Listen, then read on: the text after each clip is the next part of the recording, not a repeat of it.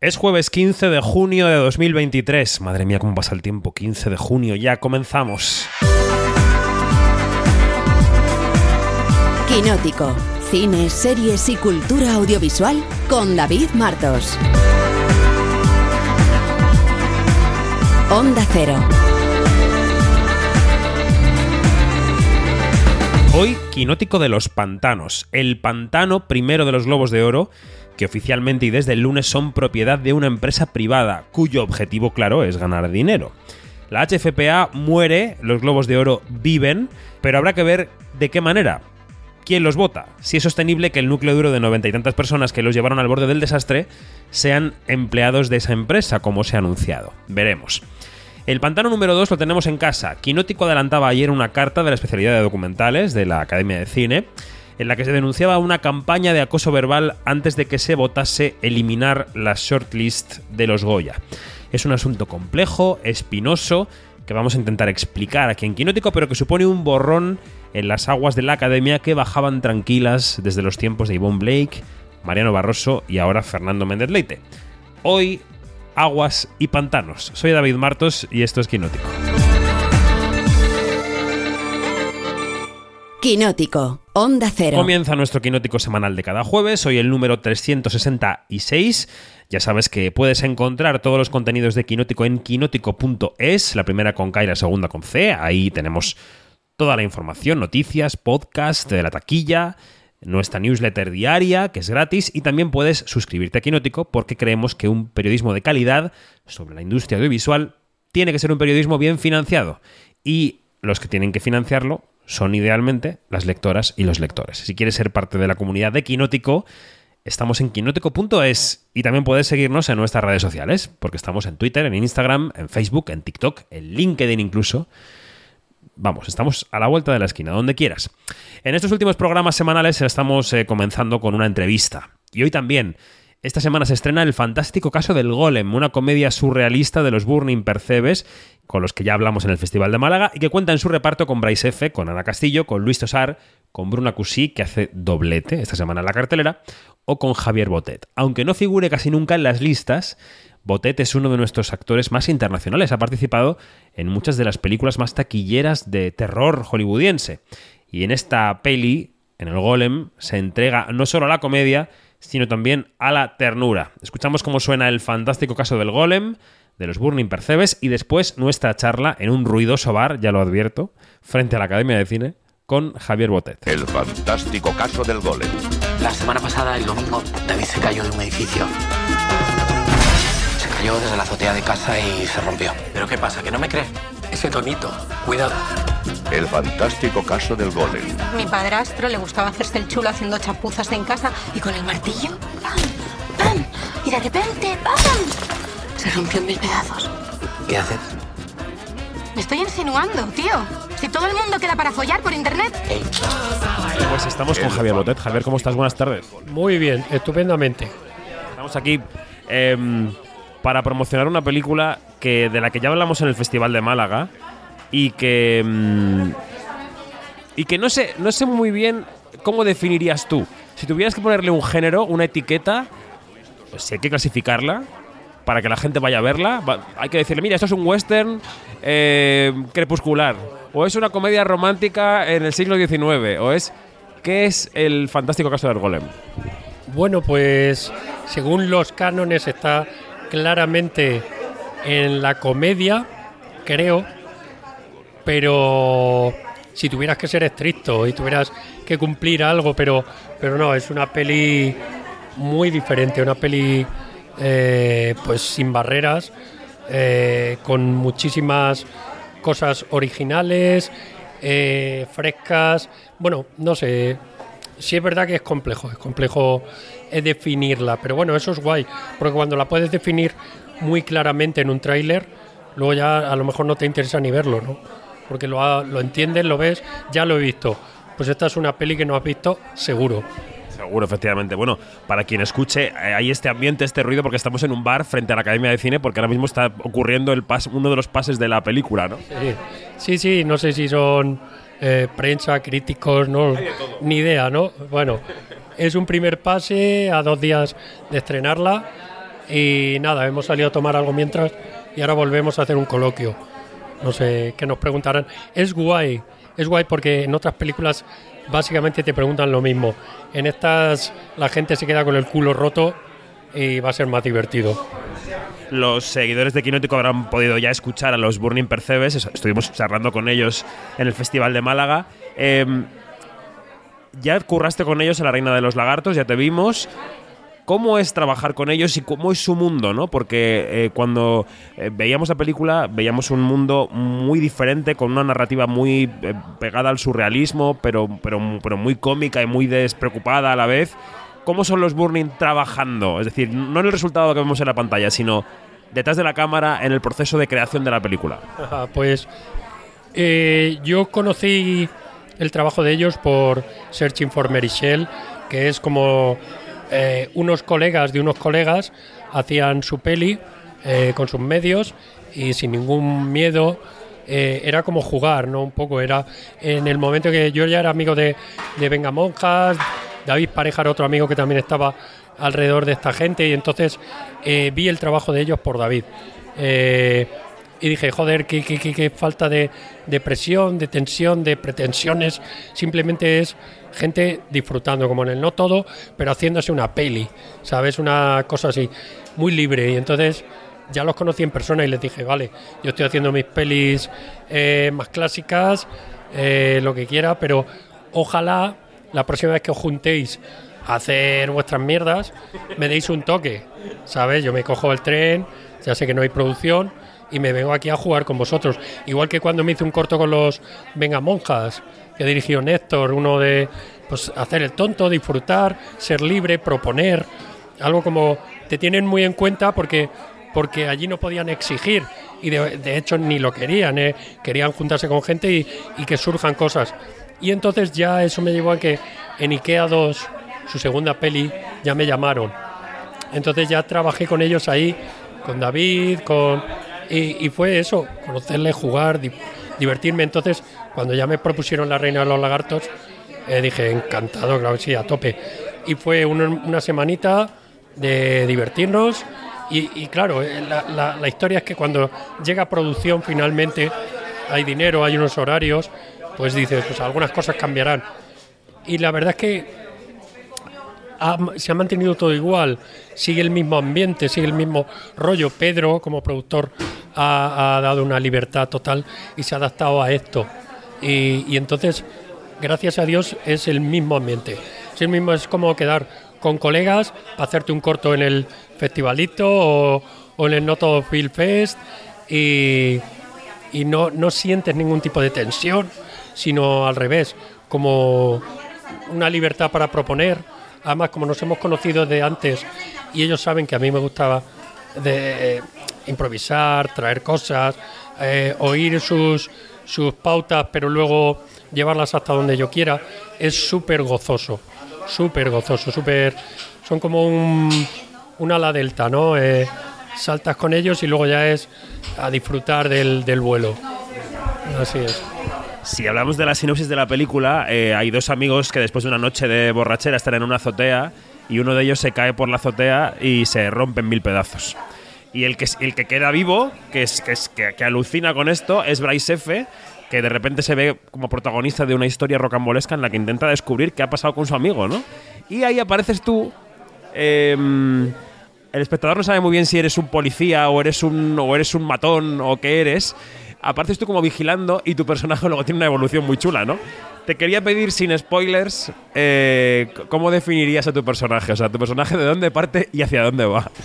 Bueno, pues eh, eh, después de leerlo, pensar en ello, rodarlo incluso, eh, no sé quién dijo en, en postproducción, no sé si en la, en la muestra de Málaga o algo así, pero dijo que, o sea, hubo una comparación con Mortadelo, ¿sabes?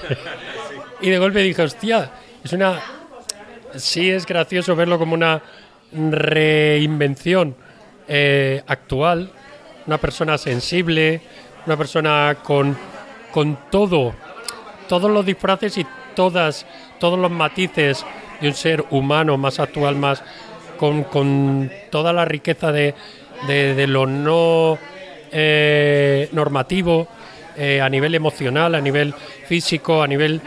eh, pero también tiene ese toque de mortadelo muy fantástico que le da un, un rollo, no sé, muy divertido, creo. Entonces, no sé, yo creo que es un, un, un mortadelo de este siglo o algo así, ¿sabes? Eh, pero no sé, yo creo que da mucha libertad para que lo, lo defina mucha gente y quiero oír esas definiciones, porque fíjate, esta me hizo gracia y no, no había caído yo.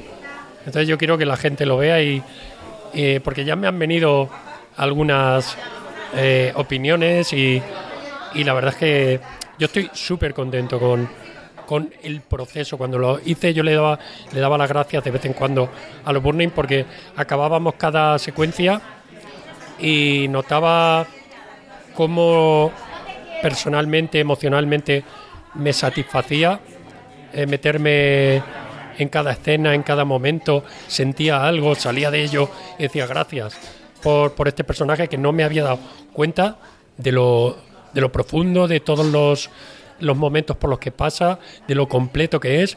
Ayer estaba en esto, hoy haciendo esta escena estoy en esta otra cosa. Es como que me habéis dado eh, una serie de entornos emocionales en los que he disfrutado y cada uno es muy diferente, pero no sé, todos son bonitos. Quería hablar contigo de esa, de lo que comentabas, ¿no? De la elevación de la producción en esta película, ¿no? Ha, ha habido más producción y aún así decías que hemos seguido jugando. Em, no solo ha habido más dinero, no tampoco muchísimo, pero bueno, dinero suficiente para hacer la película, sino que también hay un reparto que refleja, eh, bueno, no solo los habituales, como puede ser Bruna, está Bryce, está Ana Castillo, Tito Valverde, Luis Tosar. eh, claro, quería que definieras un poco cómo era ese rodaje, si era un rodaje de los Burning o era otra cosa, o ha, o ha evolucionado el rodaje de los Burning. No, ha sido fantástico porque de golpe ese grupillo de colegas acostumbrados a jugar así libremente eh, tiene la suerte de que eh, esta gente, como Luis Tosar, dice, oye, que me vengo a jugar con vosotros. Sí, porque era, ya venían con el ambiente. O sea, cuando venían a la, a la lectura italiana, yo le decía a Luis, digo, pero vamos a ver, yo estoy con mis colegas, yo de alguna manera no tengo escapatoria, era la broma, yo estaba deseando hacer estas cosas y, eh, ¿qué haces tú aquí? ¿Sabes? ¿Cómo has leído tú esto y dices, me meto yo aquí? ¿Sabes?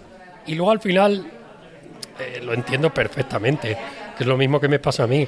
Una persona que está haciendo normalmente el mismo tipo, tipo de personajes serio, con mucho trabajo eh, para mantenerse dentro de unos lindes y todas estas cosas de golpe le proponen relajarse, ¿no? Irse a la playa, a la piscina, eh, que es esto.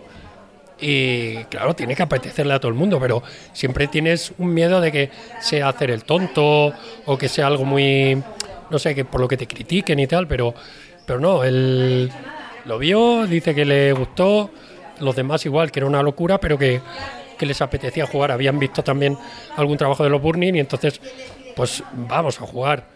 Entonces, eh, la producción ha sido como era antes, pero con gente nueva a la que admiramos increíblemente, que se han venido a jugar un rato, se han bajado a echar un partidillo, ¿sabes? Así que creo que ojalá, yo lo dije en el rodaje, ojalá todos los rodajes fueran como Olen. O sea, esa satisfacción, esa, ese disfrute, ese recordar por qué estás en, la, eh, en esta carrera, en esta profesión, o sea, eh, lo vivo en otras producciones grandes de Hollywood a otro nivel, tienen otros encantos, pero el disfrutar de, del- de actuar, del cine, de, de cómo puede ser de fácil y de bonito, cómo puede ser de difícil y de bonito, ¿sabes? Todo eso fue especial en Golem y ojalá, ojalá eh, más rodajes así. Eso que definías para Luis Tosar, no sé si también se aplica para ti. El hecho de decir, oye, esta película es un destello, es un juego en medio de una carrera más monocorde, ¿no? Más grave, más, más regular. ¿Tú también sientes que tu carrera es un poco así? Yo tengo muchísima suerte porque eh, desde el principio yo me ha encantado la comedia y hay gente que aunque a, menor escala lo ha apreciado y he seguido siempre haciendo cositas aquí en España de comedia y yo por otro lado con mis amigos he seguido escribiendo y haciendo alguna cosita dramática también. O sea que me voy dando los gustos, gracias a Dios, de, de tocar todo, pero sí, efectivamente, lo que más he trabajado es el cine de terror. Mucho maquillaje, mucho. Ya te digo, he leído eh, en estos últimos 10, 15 años una burrada de guiones y al final, pues trabajar es trabajar, hay que trabajar, hay que hacer lo mejor posible una peli que puede ser chula, que puede ser que, que yo las, las adoro, a mí la ciencia ficción, el terror me, me gusta mucho, pero sí me encuentro guiones muy típicos, guiones muy clásicos, entonces no solo es un tipo de personajes muy encorsetados, o sea, muy encorsetados, muy, eh, muy iguales, los monstruos y tal, intento darles toda la maravilla, todo el trabajo y toda la ilusión a cada uno, pero, pero sí es verdad que, que uno quiere cambiar, quiere tener cosas diferentes que no haya probado, explorar nuevos eh, caminos, nuevos- eh, sí, eso pasa. Entonces entiendo a Luis Tosar, en- no, que no me lo ha dicho él, que él, que él al final también hace muchas cosas diferentes, pero todos nos quedamos más como conmigo, de las pelis más famosas, que son en las que me llaman para hacer de monstruo. Pero, pero sí, es, es esa parte en la que tomas aire, en la que disfrutas, en la que te dejas ir por otro sitio y, y, bueno, pues, en la que agradeces eh, la profesión. Oh, yo lo agradezco en todas, pero agradeces la vida. Yo, eh, antes de que llegaras, estaba tomando nota de todas las películas de, de terror americanas ¿no? que me venían a la cabeza y tenía, pues, tenemos eh, It, Insidious, eh, La Momia, eh, Expediente Warren, La Cumbre Escarlata, que es otra cosa, pero bueno, en fin. Ya no, o sea, ha habido un momento en que nos, en que nos, en que teníamos la idea de que eras un turista en Hollywood y esto ya se tiene que desterrar porque tienes ya mucha experiencia con la industria americana. Por mucho que sea desde un punto de vista distinto al que puede tener otro actor, pero lo tienes.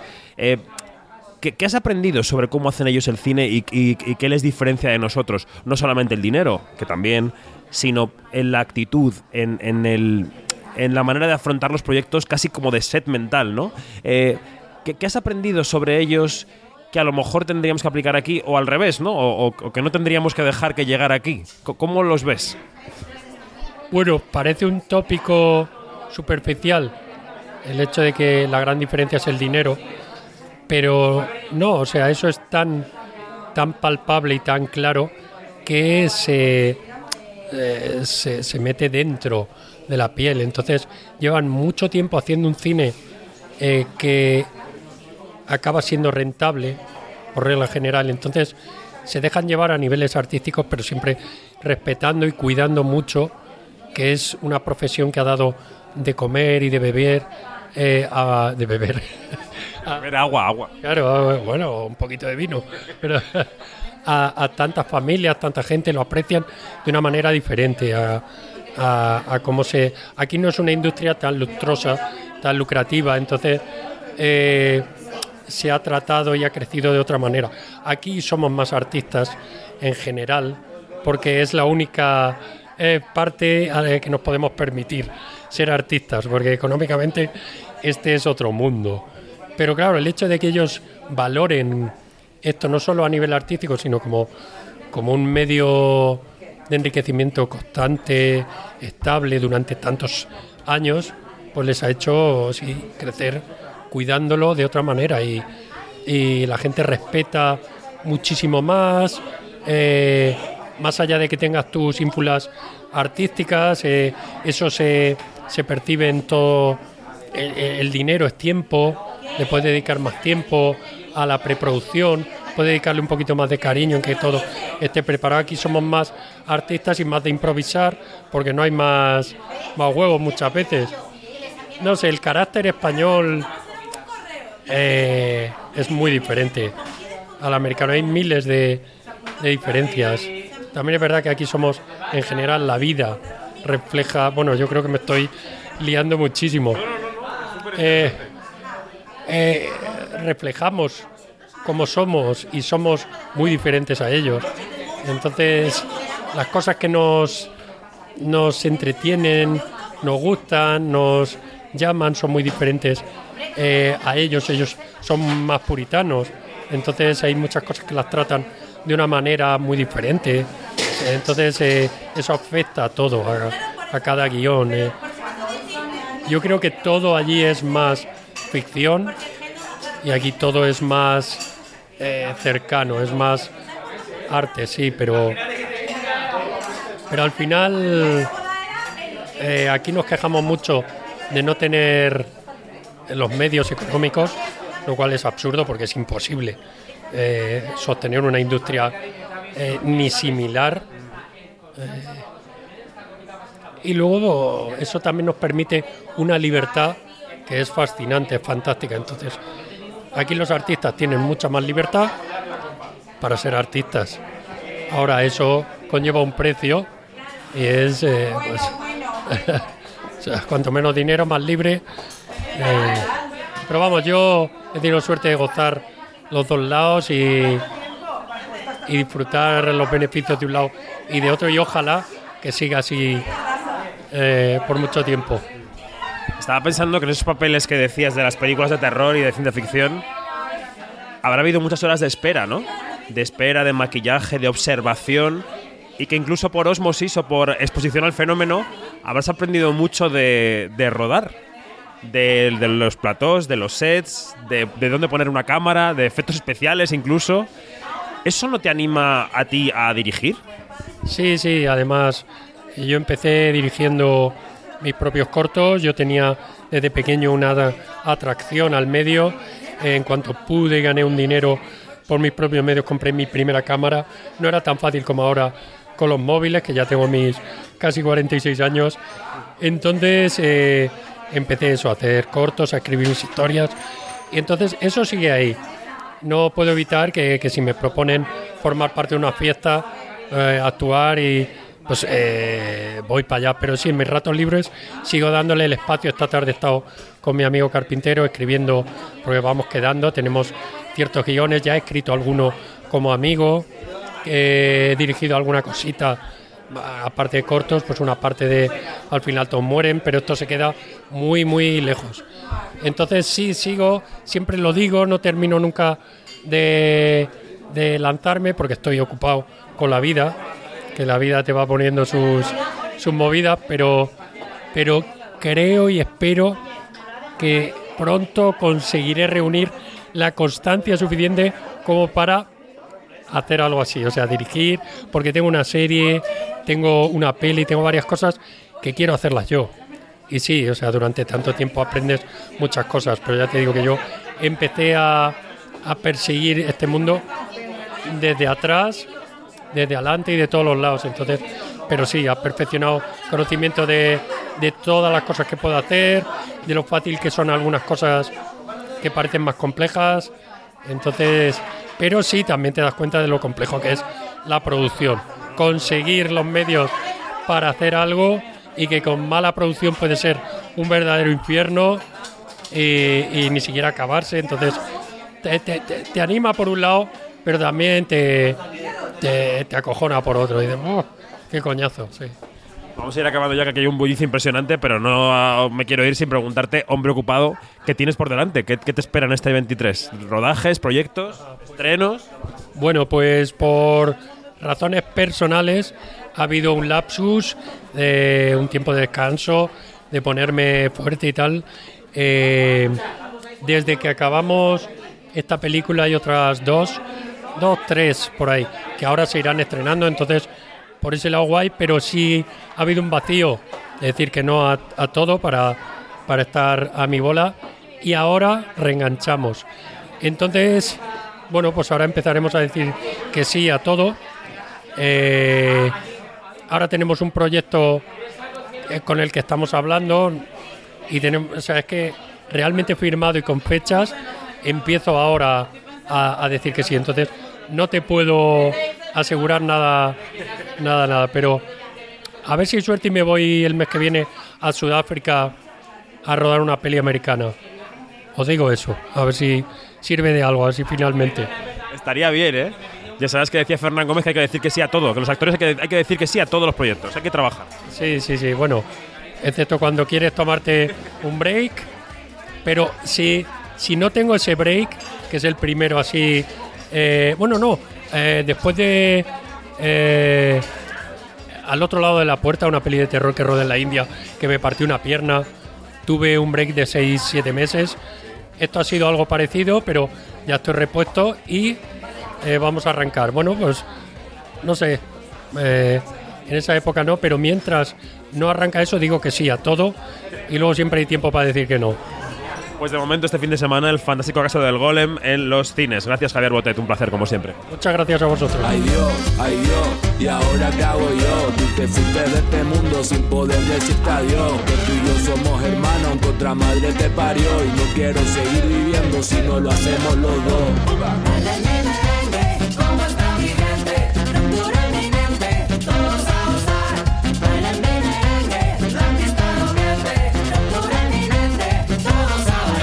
Si pudiera salvarte yo daría mi vida entera. Por otro día contigo, otra noche de borrachera. Te juro y te prometo que te bajaré del cielo Pa' bebernos otro ron y fumarnos otro canelo. Yo no sé si voy a poder aguantar todo esto. Tengo dentro un profundo arrepentimiento. Solo y vacío, ya no río, solo lloro Tres botellas me he bebido y no me olvido. Solo empeoro, se cayó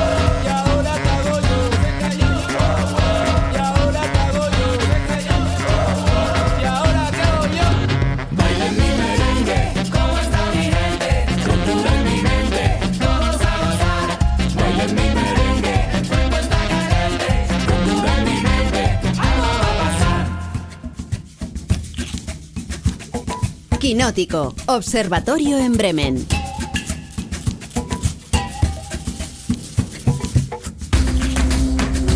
Tiempo de observatorio en Quinótico, el tiempo de análisis de cada semana que dedicamos a los principales asuntillos que van marcando el panorama audiovisual y como cada jueves empezamos por Bremen, por ese cuartel general observadoril donde tiene un ojo puesto en el culo de un catalejo. Janina Pérez Arias, buenos días.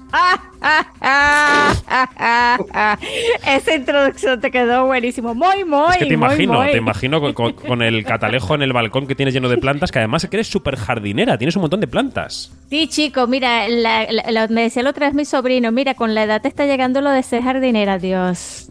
Bueno, no digamos con qué edad, con una edad. Sabemos en qué edad, no pasa nada. Eh, redacción de Quinótico, ya están todos por aquí, todas. Marina Such, Dani Mantilla, Luis Fernández, María Juárez, hola, buenos días, ¿cómo estáis? Buenos Buenos días. Todos a coro. Y hoy que tenemos mucho de academias y de premios y mucho lío, ¿eh? Tenemos mucho lío.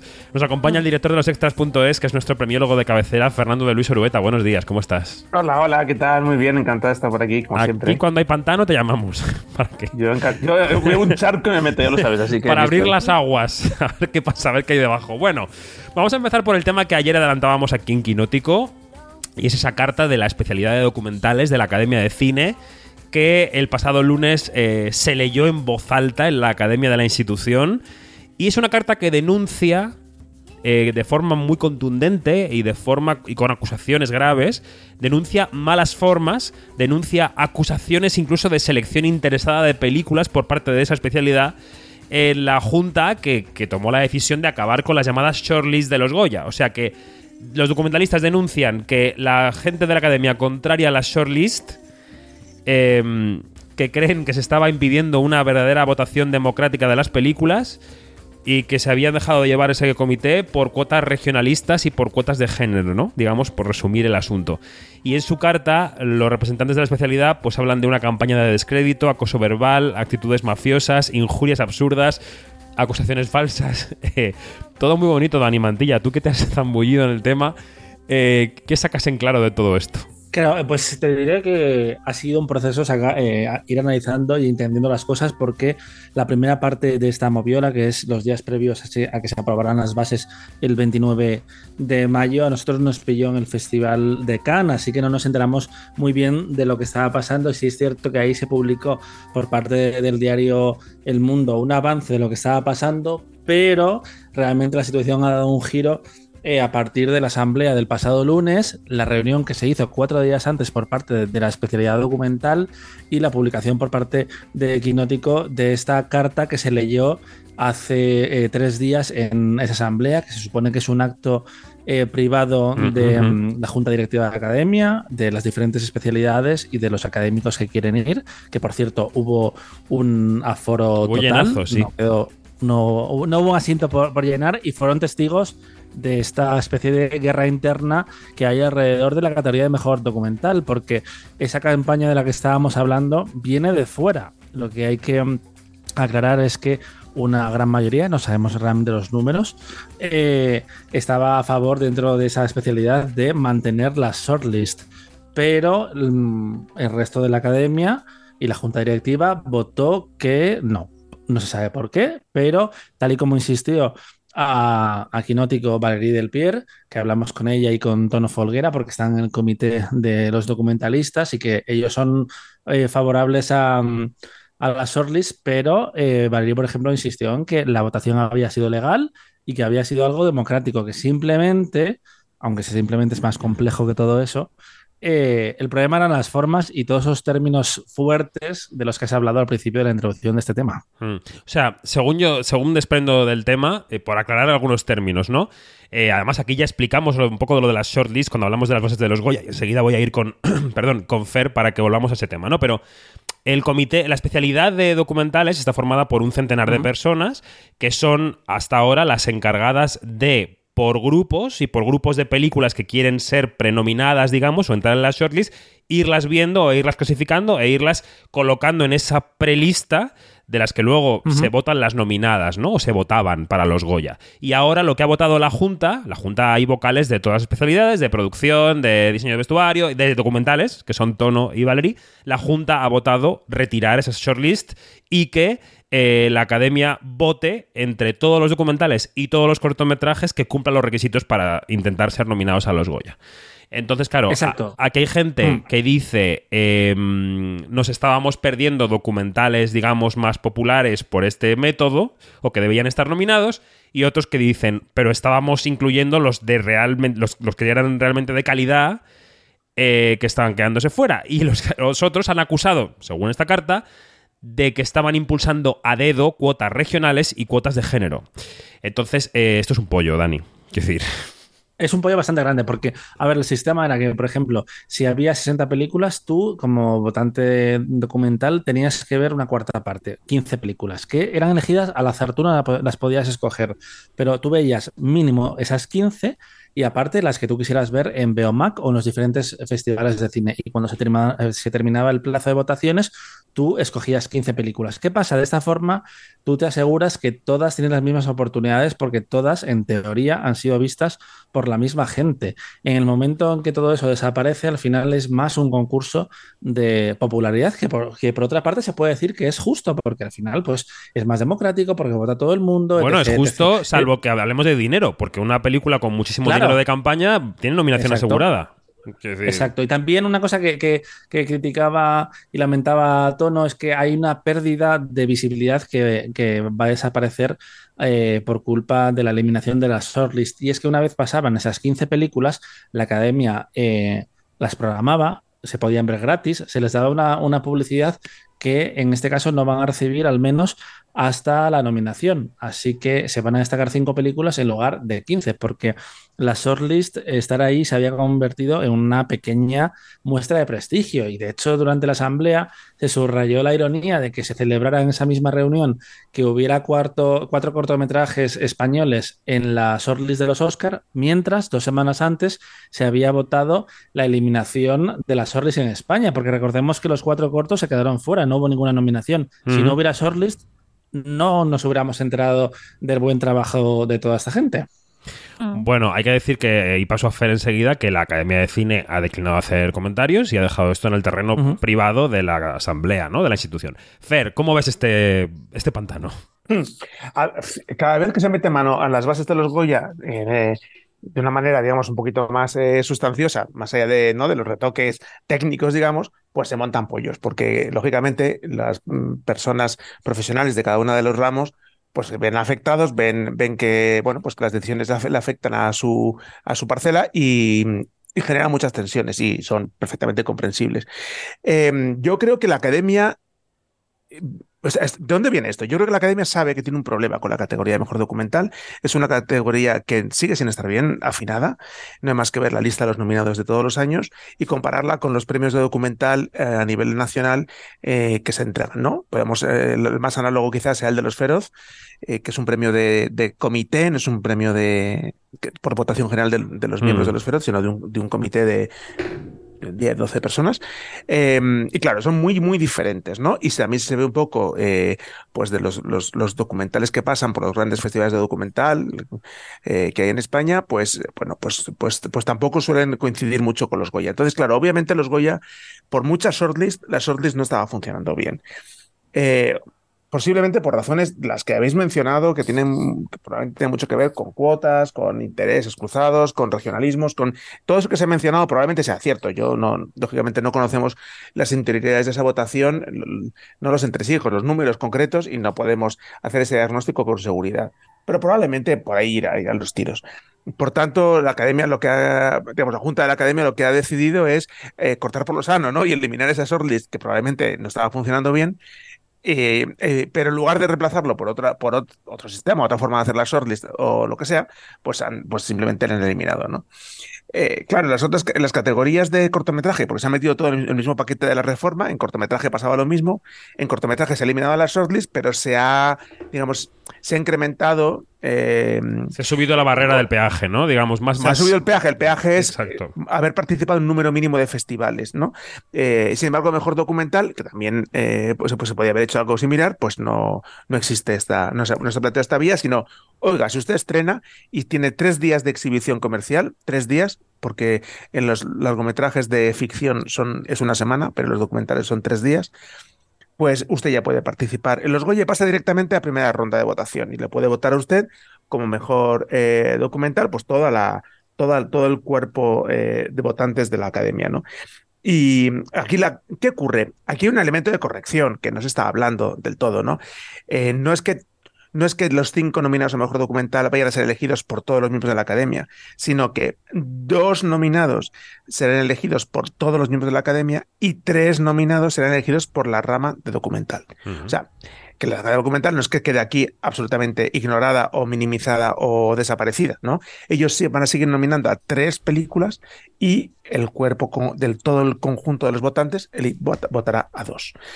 O sea, que bueno, yo creo que efectivamente la academia. eh, es que, que, claro, es que es imposible no pisar un charco, ha pisado un charco, eh, se ha encontrado alguna respuesta, pero yo creo que sí que tienen un problema y, y entiendo que lo que se está intentando es, es meter mano a ese problema. Pues. Además es curioso que la especialidad documental nació para gestionar precisamente la, eh, la shortlist, porque antes no existían, eh, pertenecían a otras ramas como directores, guionistas o, o productores, y fue a raíz de esta petición liderada por gente como Tono Folguera y como Valerie Del Pierre que eh, se accedió a la shortlist por un lado y se creó la especialidad para que lo gestionara. Sí, hay que reconocer, claro, también eh, hay, que, hay que entender también eh, que los documentales hasta histórica, hasta hace pocos años eran una un, género, o llamémoslo como quieras, muy fuera del sistema de, producción, ¿no? O sea, era prácticamente un mercado paralelo.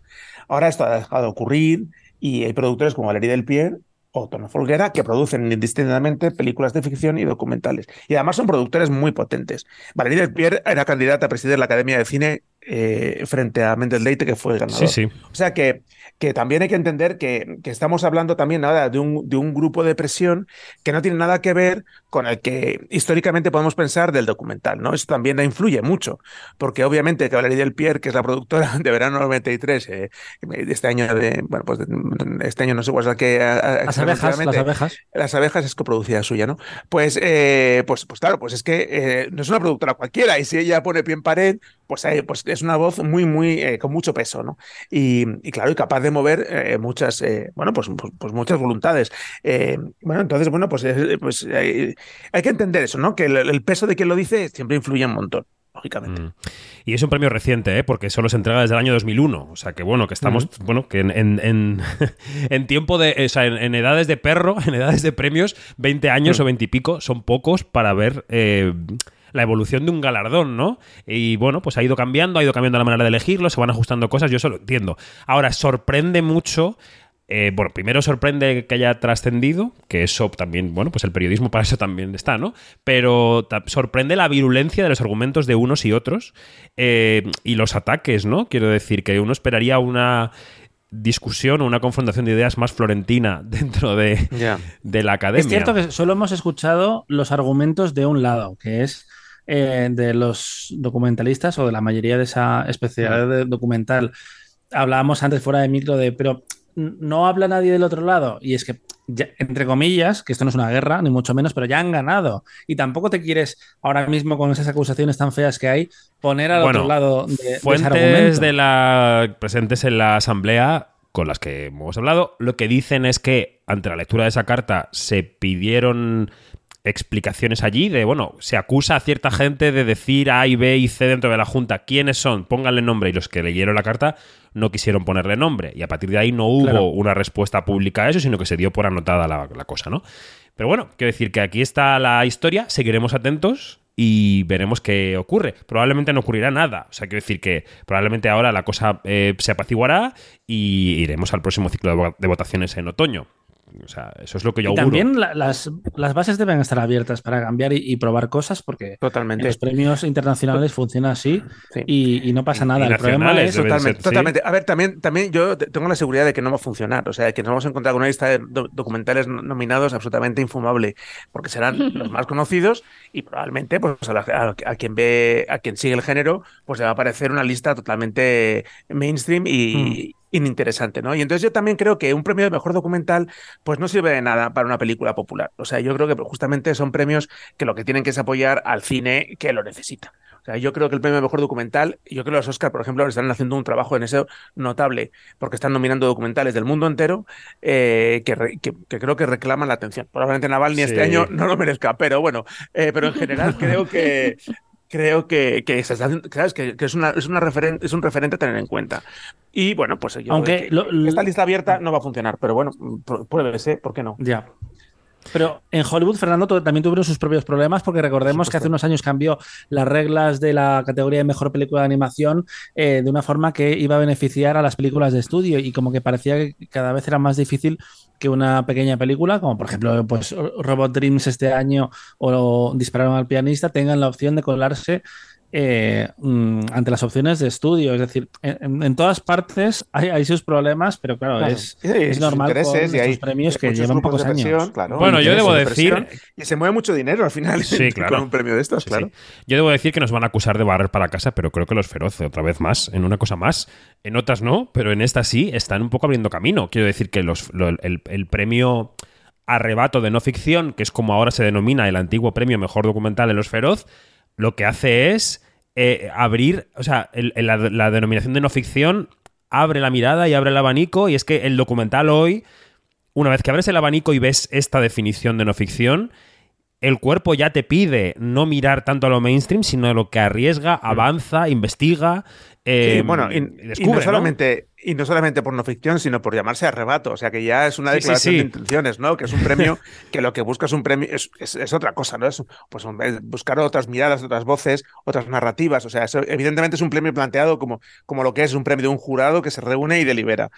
Que no, obviamente, eso de trasladarlo a la Academia de Cine es muy difícil. No, pero lo que quiero decir es que un documental clásico, como entendíamos hace 20 años cuando empezó la categoría como documental, pues hoy es un reportaje de televisión, hoy es un Évole, Mm, hoy es es. un imprescindible, Sí, es de sí, la 2. correcto. Y, y ahora hoy lo que se entiende como documental es, oiga, aquí hay alguien que ha mezclado animación con una acción real y ha ma- imaginado una historia y ha mezclado no sé qué y ha investigado. Quiero Eso decir, es. otra cosa. Entonces, bueno, Correcto. pues aquí vamos a dejarlo, que es que tenemos que hacer, que tenemos mucha plancha hoy. Vale, más- Aquí no hay mucha... La gran pregunta, para dejar la pregunta ya en el aire, es ¿qué entiende la Academia de Cine por documental en el pleno siglo XXI? Esa es la gran, esa es la gran pregunta. ¿Y hacia dónde va con todo, con todos estos nuevos, nuevos reglamentos? Esa es la gran pregunta, digo yo. Bueno, pues el día que pillemos en este podcast o en cualquier otro, o a, o a eh, Leite, o a Rafa Portela, o a Susi Sánchez, pues a cualquiera de los tres les preguntaremos, ¿no? Por la academia y por lo que opina de lo que es un documental. Pero de momento, no. De momento aquí estamos.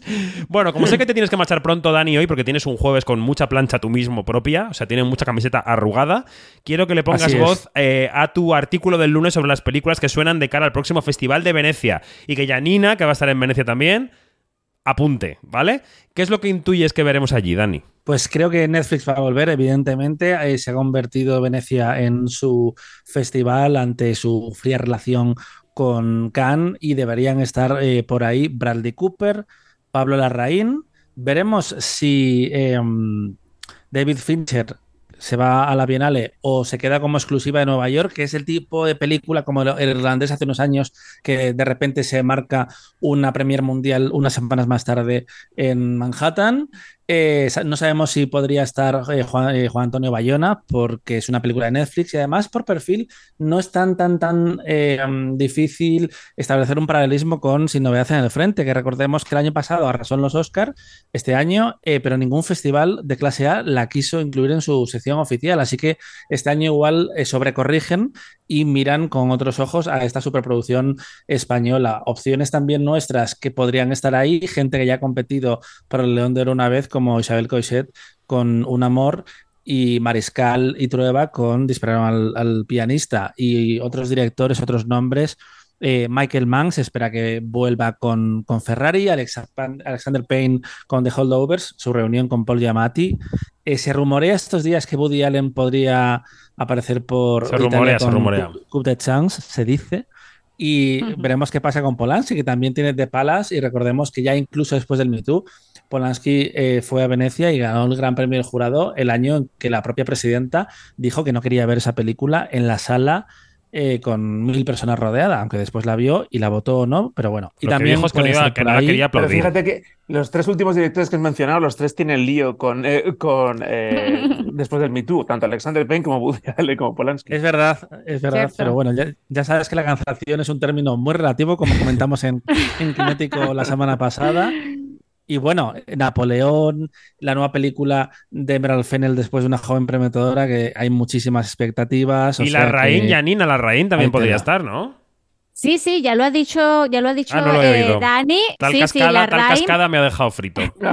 la Rain y también Michelle Franco podría estar, ¿no? Michelle Franco que estuvo la última vez con, con, con su última Sí. película, con, con su última película en inglés y esta vez vuelve a estar, vuelve a tener una película en inglés que se llama Memory.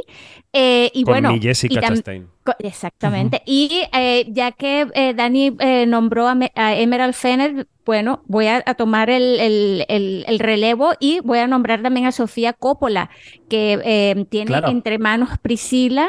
Y eh, Sofía Coppola también es, es- es su año, eh, al menos la segunda parte de, del 2023, porque eh, no solamente tiene Priscila, también tiene entre manos este, publicación de, de libro, de un libro que, que se va, que parece que, que tiene súper buena pinta sobre sus películas y todo esto. Y bueno, y, y, y, y Priscila ha sonado muchísimo, muchísimo, muchísimo. Y claro, este, la polémica de, de Woody Allen y de Polanski, ahí está. Por supuesto, pero eh, también están estos grandes, estos grandes nombres que, que, que siempre vuelven a, a Venecia, como acabamos de ver este, esta semana eh, el, el tráiler de Yorgo Lantimos, eh, que se llama Poor Things, eh, la película, y tiene una pintaza, pero, pero bueno, es así como que tú le das plata a Yorgo Lantimos y te hace caramba, no te digo. Entonces, claro, ahí, ahí vamos, ¿no? Este, con- es- esa película es con Emma Stone y Willem Dafoe y, y bueno, y lo que nombraba también eh, Dani en su artículo, eh, que, que, que nos llena de mucha emoción, es la nueva película de Miyazaki, que, que bueno, que va a- directamente a sala sin ningún preestreno ni nada de esto. Ni tráiler. Sí, ni tráiler ni nada de esto. Y recordemos que Suzume también este, mm, tuvo como una... no, dilo bien, un- por favor. Eso. tuvo, tuvo su eh, premier en eh, Japón y fue tremendo éxito y y el, y, la, y el estreno internacional pues lo tuvo en la Berlinale. Por eso no es tan descabellado que se piense que la nueva película de Miyazaki ¡ah! Eh, esté... No, el en- viento se levanta ya estuvo en Venecia, quiero decir que ese Sí, precedente es incluso mucho más claro. Bueno, pues estos son los nombres. Suyas son las bolas de cristal porque hasta julio no sabremos qué narices pasa. Eh, Dani, vuela a tu plancha. Adiós. Hasta la semana que viene. Hasta luego. Chao. Adiós. Chao. Chao. Bueno, pantano número 2. Los globos de oro. Esto es así. Eh, otra de las grandes noticias de la semana. El lunes supimos que tanto la marca como los activos de la HFPA, la Asociación de la Prensa Extranjera en Hollywood, que cierra las puertas para siempre, han sido adquiridos por Eldritch Industries, que parece un poco como lo de Iron Man, ¿no? Que es la matriz de la productora que lleva encargándose de la ceremonia muchos años. Al núcleo duro de los periodistas mm, viejos y pellejos que se cargaron la institución y que ahí siguen, les han ofrecido un sueldo que pueden aceptar o no, han creado una fundación para seguir con la labor filantrópica y eh, pues allí se disponen a ganar dinero abiertamente, cosa que puede ser buena, mala o regular. No sé, Fer, ¿tú cómo lo ves? Bueno, esto es un Cristo. Eh, Esto... pinta, pinta regular.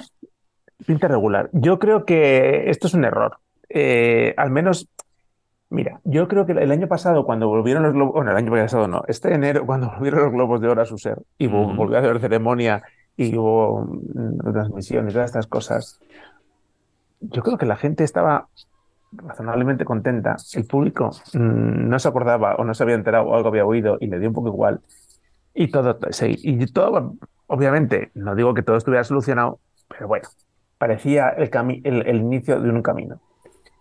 Un camino que se había, digamos, eh, ayudado, empujado o puesto bonito, metiendo 200 eh, votantes nuevos, 10% de ellos negros, que era, que era parte del problema. Muchos de, muchos de ellos ya no corresponsales en Hollywood, sino prensa extranjera viviendo en otros países. Y bueno, parecía el comienzo de algo, ¿no? Obviamente no estaba solucionado, pero bueno, parecía que era el comienzo de algo. Ahora, este movimiento a mí me parece que puede ser un despropósito. Lo compra esta empresa. Esta empresa, aparte de, de ser la propietaria de, o accionista de Dick Clark, que es, el, que es la productora, es que es accionista también de Variety, de Hollywood Reporter y de A24. Y de O sea, no Deadline un- también. Sí, sí, bueno, es que o sea, Hollywood Reporter, Variety y Deadline son todos Sí, el es, mismo es el grupo, mismo grupo. ya mandan narices. Es Penske Y luego, aparte, son socios de A24. No, no, no mayoritarios, pero, son, pero están en la Mm, Tiene un A24. piquito, sí. Entonces, claro, esto es todo. Ya, ya empieza a estar en bor- ya empieza a ser en borrón. Lo que han hecho es que, claro, habla mucho de la Fundación Globos de Oro que van a crear, pero no, es- no, no, no es así. Ellos van a crear una empresa, o se ha creado ya una empresa nueva, una- otra filial del grupo Elrich, que va a ser, no sé, no, no se sabe cómo se va a llamar, o no lo han dicho, que va a ser quien gestione la- los Globos de Oro y van a comercializar los Globos de Se Oro. va a llamar Tom Cruise LTD. Se va a llamar la empresa. Y con, el, y, con, y con las obrillas de los restillos que tengan de esa tal, van a crear una fundación y van a aportar algo de dinerillo todos los años para que, bueno, pues cumplir expediente, básicamente. Esa Fundación Globos de Oro no es quien va a organizar los Globos de Oro, los va a organizar una empresa privada. Una empresa privada que va a tener, puede que 95 mm, trabajadores a sueldo, Esto es muy fuerte. Setenta- A mí esto me parece muy 75. fuerte. 75 mil dólares al año, eh, comprometidos cinco años, em, por votar, ver las películas y las series y escribir el blog de la web. Y gestionar el archivo también puede ser una de las tareas. Ojo, ¿eh? Ojo. Bueno, sí, gestionar el archivo. Y luego, es verdad que la Gala de Mm. De Oro era un poco autoproducida, o medio autoproducida. No mucho, pero bueno. Entonces, bueno, las cosillas que iban haciendo estos señores, que la mayor parte es gente muy mayor, pues bueno, pues por ahí pueden seguir eh, pasando la, la mopa, digamos, por el, por el hotel Beverly Hills. Entonces, bueno. Em, claro, esto, ¿cómo puede beneficiar esto al prestigio de unos premios, ¿no? Pues, pues, hombre, no es fácil, porque ya, para empezar, estos premios ya no tienen una razón independiente, sino que es una razón comercial. Hay unos jefes que pueden decir a sus, eh, a sus eh, trabajadores votantes cómo votar por intereses comerciales, ¿no? O sea, si tú, eh, si tú vas a transmitir la ceremonia, a ti lo que te interesa es que, pues, que vengan las estrellas, ¿no? Si ya antes les votaban por, porque les gustaba chafardear con las estrellas, como sospechábamos, ¿no? Por echarse, por echarse un champán con Johnny Depp, pues ahora, que además es un champa con Johnny Depp, su jefe les habrá dicho, oye, que venga Johnny Depp, porque si no, no tenemos chiringo. Entonces, claro, esto, de, esto va absolutamente en contra de la independencia o de la posibilidad, atisbo de independencia que podría tener esto en el futuro. Yo creo que esto es muy complicado y, y es, y es, y es bueno, vamos, vamos, a ver cómo respira y cómo se va organizando, ¿no? Pero obviamente, de cara al, al, público en primera instancia, pues el público no se va a enterar, porque esto nos enteramos los que estamos encima de información cinematográfica. El público verá que el X de enero del año que viene, pues hay globos de oro. Pues muy bien. Pero mmm, la industria, a ver cómo lo recibe. Y yo quiero recordar que los globos de oro en los años 50 fue retirada de antena en Estados Unidos porque acusada de que era eh, podía confundir al público porque no se sabía cómo se elegían. Entonces, bueno, ya ha ocurrido una vez, puede ocurrir más veces. Esto, solo quería puntualizar una cosa Marina. de todo lo que ha dicho, de todo lo que ha dicho Fer, que es que eh, el dueño de Eldritch Enterprises, que es un millonario que se llama Todd Boehly, eh, estaba como eh, presidente, jefe ejecutivo interino o algo por el estilo de la HFPA desde el verano de 2021, que es cuando él empezó a mover todo este tema y empezó a proponer eh, que su empresa comprara los globos de oro y sobre todo creo que empezó a, a, preparar toda la presentación para que el fiscal general de California le diera la aprobación ahora. O sea que este señor se metió en la asociación. Se lo ha currado. Mmm, se lo ha currado, mm. decidió que la mejor opción era comprarla y lleva dos años y pico dándole mm. vueltas al tema. Sí, oye, claro, hay en cuenta esto, o sea, él, él no, no, es que él cayera allí y tal, él, claro, Dick Clark, que es la productora, lleva desde el año, no sé, cincuenta y tantos produciendo los, los Globos de Oro, o sea que no es, no, o sea que, que no, no, es que apareciera por allí, sino que, bueno, pues sí, él tenía mucha relación, porque su, su, una de sus empresas es la que produce los Globos de Oro, entonces, bueno, de ahí viene la relación, ¿no? Pero él efectivamente utilizó ese, ese esa posición, ¿no? De, de, de, de dominio, de poder, de que probablemente acudieron a él a pedirle ayuda pues porque, porque probablemente lo, en ese momento quienes, eh, pues la responsable de los Globos de Oro, que no periodistas, eh, como decimos ya, jubiletas, pues, pues, pues pidieron ayuda a su entorno y seguro que pidieron ayuda a este señor, seguro. Mm. Y de ahí viene, él dijo, ayuda, sí, pues te vas a enterar. Antes de saber lo que opina Janina Pérez Arias, voy a decir dos cosas que se han dicho estos días y una que no se ha dicho. La que no se ha dicho es qué va a pasar con los votantes, si van a seguir ampliando el cuerpo de votantes, si no, en qué sentido ¿Cómo? Porque se sabe que los señores a sueldo, que por cierto pueden optar por un buyout, es decir, por cobrar 225 mil dólares y marcharse y no quedarse trabajando, por si es muy dura sí, la experiencia. Es como, es, es como aproximadamente como, un, como, la mitad, un poco menos de la mitad de lo que cobrarían Eso. si siguieran los cinco años eh, uh -huh. como Bueno, pero como votantes, el resto no sabemos qué va a ocurrir. Eso no se ha dicho. Se han dicho dos cosas. El señor este millonario ha dicho dos cosas en la prensa en los últimos meses o semanas. Ha dicho que quiere hacer eventos en el extranjero con la marca Globos de Oro y ha dicho, bueno, la gala televisada, sí, no, ya veremos. Si es que ahora, si queremos que esto sea global, ahí están las plataformas. Él ya ha apuntado directamente uh -huh. a las plataformas como posible lugar de emisión de los globos de oro, cosa que uh -huh. ya ha medio pasado con los SAG y va a seguir pasando con los SAG con Netflix el año que viene, si es que le funciona el cable, veremos. Eh, y los globos pueden seguir ese camino. Janina. Bueno, ay, Usted, eh, ustedes saben lo que yo pienso de todo esto, que, que, esto es... Bueno, en Twitter te han pedido ya la guerra directamente. Esto es un, esto es un chiringuito, pero un chiringuito de, de, de chiripas, este, queriendo comer banquete a todo, a todo dar. Este, de verdad que yo veo aquí un gran problema ético eh, y, y, que esto, claro, esto va a plantearse este, de, de, o digamos que legitimiza de una vez por todas todas las marramucias que hacía la HFPA. Entonces, esto ya, ya es este, legítimo, o sea, es la, la mafia haciendo sus prácticas eh, de forma legal porque tiene el, tiene la, la bendición de, de, una corte en, en, Los Ángeles o qué sé yo, ¿no?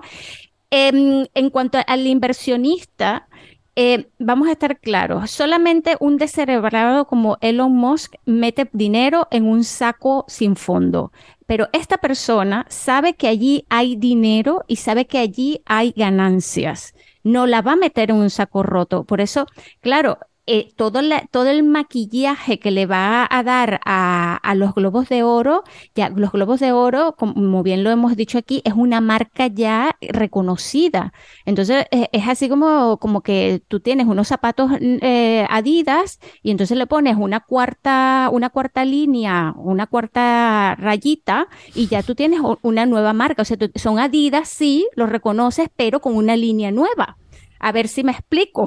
Sí, sí, sí. Esto, esto va por puro maquillaje y por, y, y, va a legitimizar, vuelvo y repito, estas, estas, estas prácticas. La cosa es, este, ¿hasta qué punto eh, aquí viene la otra parte, que, es lo de, todos los publicistas, todos los, todo, todo está, que, es lo que tiene que ver con los talentos, ¿no? ¿Hasta qué punto este, ellos van a jugar el juego o cuál va a ser la tajada que van a sacar ellos de allí? Son preguntas, este, digamos, obvias, ¿sí? Pero bueno, hace poquito, tú estabas hablando ahorita de los votantes, los nuevos votantes. Hace poco, se, este año, se abrió una nueva ronda para, para meter a nuevos votantes. Han entrado gente de Polonia, de Latinoamérica, de España. O sea, ha entrado muchísima más gente. De hecho, en, en Cannes hicieron una mega fiesta eh, con los nuevos votantes. Invitaron a todos los nuevos votantes que, eh, que estaban eh, cubriendo el Festival de Cannes.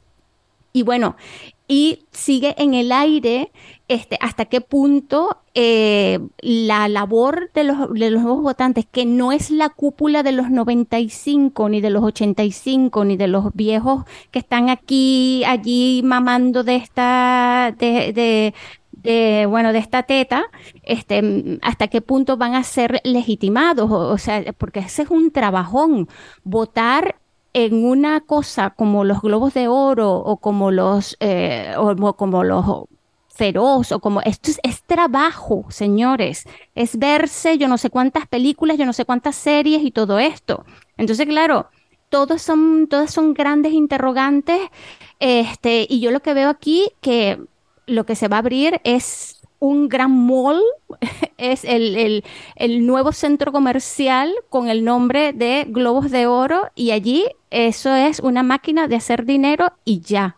Pero en cuanto a que se sea para, para reconocer calidad y todo esto, si la tiran a pegar, pues bueno, buenísimo. Sí, sí, e, eso me refiero a si premian a algo o a alguien que de verdad lo merece y tiene méritos, ¿no? Ya eso sería mucha cuestión de suerte. Lo que se echa de menos es que hayan, que, digan que haya un nivel intermedio entre la empresa y la antigua y el antiguo cementerio de elefantes, ¿no? Un nivel intermedio que diga, oye, mira, eh, vamos a generar una nueva cúpula de la parte premios que va a estar supervisada por la notaría PricewaterhouseCoopers o no sé qué, y entonces esto va a ser limpio, va a tener esta mirada, tal. O sea, toda esa parte, hemos ido a la parte del dinero, o sea, conocido la parte del negocio y toda la otra parte mm, se ha dado como por supuesta, ¿no? Bueno, habrá unos premios. Pero fíjate, David, que es peor, o sea, se ha, se, ha, se ha contado por encima la parte del negocio, pero no sabemos en realidad nada de la parte del negocio, no sabemos por cuánto dinero se ha vendido,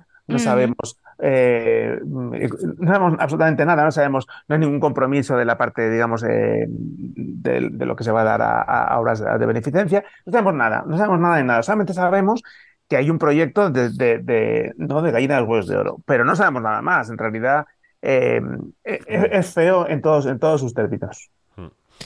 Bueno, pues los Lobos de Oro, otro pantano que hemos abierto esta semana y que veremos a ver en qué queda, ¿no? Porque ahora empezarán a producirse noticias en torno a esto y supongo que la prensa americana...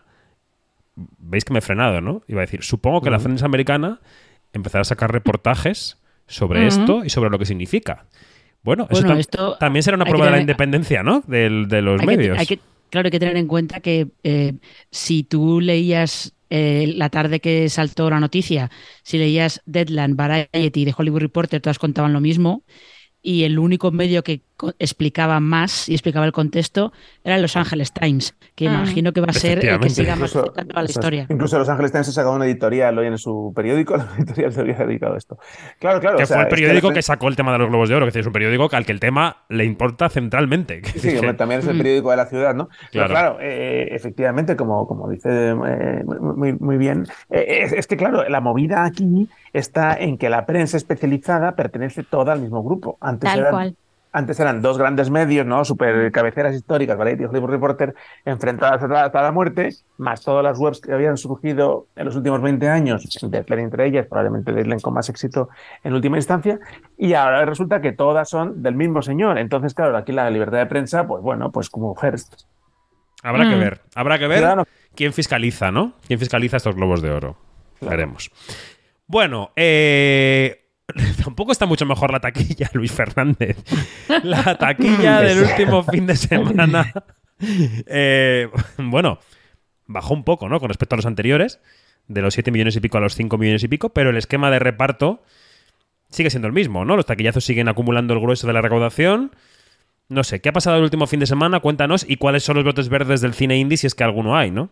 No, a ver, co- con, la taquilla podemos ser un poquito más optimistas en general, ¿eh? Eh, es cierto que ha bajado Bueno. la taquilla de, sie- de 7 a 5 millones, pero lo que veníamos pidiendo, que era que las cifras se mantuvieran, que la afluencia al cine se mantuviera, llevamos un mes completo, cuatro fines de semana, en el que la afluencia al cine ha sido mayor este año que entre los años 2015 y 2019. Es, un- es una noticia positiva. Bien. Que la gente esté yendo al cine y que se estén haciendo estas cifras. Es, algo fundamental, es algo positivo. Lo que com- llevamos comentando ya varios programas, el reparto pues sigue siendo muy, muy, muy desigual. Eh, de los 5 millones que se han hecho, más de 3 se lo llevan el top 3 de la taquilla, que son Spider-Man el número 1, La Sirenita en el 2 y Transformers en el 3. Transformers era el gran estreno de la semana y ya hicimos un repaso en Quinótico un poco de, de cómo llegaba Transformers a la taquilla mundial y ya comentábamos que llegaba con un poquito pies de barro porque en 2017-2018, que estrenó sus dos últimas películas, ya le había costado entrar en el mercado americano, pero también en el mundial. Y con esta se está demostrando que si bien ha entrado la primera en Estados Unidos, el lunes ya perdió el número uno, no ha durado ni cuatro días en el número uno de, de la taquilla americana. Y en España ha entrado directamente en el 3. Es cierto que las tres pr- primeras posiciones han estado muy ajustaditas, ni, ni 100.000 euros de separación entre las tres primeras. Es una buena noticia que sigamos viendo estas eh, cifras por la parte superior del top. Pero es cierto que de los 15 estrenos que también comentamos, eh, que llegaban este entre el jueves, que había un estreno eh, adelantado, y los 14 que había el viernes, esos estrenos, solo dos han conseguido entrar en el top 10, que han sido Transformers y el, y el Maestro Jardinero, y el resto del 11 hacia adelante. Y mm, de esos 15, solo 7 consiguen entrar en el top 20. ¿eh? El brote verde es Sí, el Maestro sí. Jardinero, claramente. Eh, eh, Caramel ha apostado por la película muy fuerte. A 101 pantallas eh, se presentaba la película de Paul Schrader. Les ha salido súper bien la jugada. Unas mejores eh, medias por pantalla de, de toda la taquilla con 1.155 euros, que está súper bien para esta película dirigida a un público más adulto. Un poco como el caso de Las Ocho Montañas que vimos hace unas semanas. Ha conseguido encontrar su público, eh, pero es el único brote junto con las ocho montañas que todavía siguen manteniéndose y sigue teniendo una de las menores caídas de, la cartelera, pero que ya va desapareciendo, y junto con el corto de Almodóvar. Pero el resto de películas, como podía. Una película como Un Blanco Fácil con, Isabel Huppert. Esa es la gran sorpresa de la semana, claramente, ¿no? La película de Isabel Huppert, que se quedó como top eh, 13, recuerdo, 14, no sé muy bien. Eh, 15, 15. 15. Eh, sí, 15. Eh, ha, entrado, ha entrado mal la película, 17.000 euros. Es una pena porque es una película que yo creo que tiene, eh, puede apelar a un público generalista que no, no tiene por qué ser un público súper especializado y creo a este cine le están eh, costando encontrar mucho que ese público vuelva, vuelva a las salas. Y es una pena porque hay un montón de películas que es- están desapareciendo constantemente de, la cartelera prácticamente a la semana de, de estrenarse porque no están encontrando eh, que las vaya a ver, básicamente. Entonces, que El Maestro Jardinero de Paul Schrader, que no es un seguro de taquilla, pero que haya conseguido estas cifras de 116.000 euros en su primer fin de semana es una muy buena noticia, una muy buena estrategia de, de Caramel que ha apostado a lo grande por la película, porque 101 pantallas son muchas pantallas para, un- para un producto de, de esta magnitud. Y entra muy parecido al Contador de Cartas, la anterior película de, de Paul Schrader, pero que entraba en una época muy diferente. Era un estreno, eh, si no me equivoco, de diciembre, que es una peli que son películas que entran mejor en, en esa etapa un poco más de Navidad y temporada de premios que, que ahora en verano. Pero bueno, veremos cómo evolucionan las cosas estas semanas. Esperemos que las buenas cifras de tanto de taquilla como de, mm, de espectadores se sigan manteniendo, pero sobre todo que se siga reparti que se reparta un poco más eh, las buenas cifras generales. Las cifras son buenas, yo insisto, las cifras son buenas. Sí, pero el reparto que no es. Muchos eh, peros, eh, exacto. El reparto es un drama. Aquí hay muchas cosas que se me ocurren, ¿no? Se me ocurre decir que, mm, que claro, que las, las cifras del maestro jardinero para las copias que tiene eh, no solo son una buena ejecución de la película, sino que son un techo en el que fijarse. Que estas cifras, que en cualquier otra época habrían sido modestas, hoy son un éxito, ¿no? Y que ese es el tope para las películas indies. Eh, hablaba estos días con la responsable de prensa de una película que se estrenó la semana pasada y que ha llegado a los 600 espectadores en el fin de semana. 600 espectadores. Con lo cual es que no amortizas ni la campaña de medios, ni las vallas publicitarias, ni las copias. Quiero decir que es que es un desastre. Y luego, fíjate, había una reflexión el otro día, eh, decía eh, alguien también en privado, me decía, hablando de la película Un Blanco Fácil, decían, bueno, le han cambiado el título, en Francia es la sindicalista, y a lo mejor tienen miedo de que en España un- una buena porción de la gente no vaya a ver la sindicalista, ¿no? Pues no sé, con la gente que está yendo al cine a lo mejor necesitas que la gente vea ahí la sindicalista para ir a ver una película. Porque pensaba que El maestro jardinero es un muy buen título. ¿No? Que, que a lo mejor te parece que tienes que entrar a ver esa película porque dices, uy, un- el maestro jardinero, Sigourney Weaver, Joel Edgerton, ¿sabes? Mm, no sé, no sé si un blanco fácil a lo mejor también es un buen título y la gente no ha entrado. No lo sé, nadie sabe nada. Pero bueno, lo que es tendencia ya es que los taquillazos se llevan la parte del león y los independientes las migajas. Así que a ver qué pasa. No sé, Fer, si tú ves algo en esto que te, que te dé razones para interpretar o no, pero yo estoy perdido. No, que yo es que, ¿sabes lo que pasa? Que no soy un gran seguidor de la taquilla porque, eh, no- primero, tengo una memoria de pez, con lo cual nunca recuerdo cuándo se estrenó nada ni cuánto recaudó, o sea que es imposible. Y segundo, pues eh, me falta, me falta formación, eh, seguramente. Entonces, me cuesta mucho hacer un análisis. Sí que, eh, obviamente, de lo grueso coincido en todo lo que has dicho. Y lo, único que siempre pienso, y mi, único consuelo, es que en los cines siguen siendo importantes para la vida de una película, más allá de su desempeño. O sea, creo que las películas eh, existen cuando pasan por salas.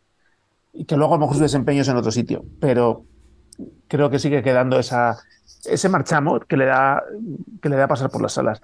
Y, es, y una cierta, no sé, una cierta preponderancia. Creo que la gente se entera de que existen mejor, las campañas están más organizadas, no lo sé. Creo que las, las, las películas cuando no pasan por salas, pues pasan, pas- se, pas- se olvidan rápido. Hmm. Bueno, esta semana en Quinótico hemos hecho balance también de cómo les ha ido a las series españolas durante la primera mitad del año.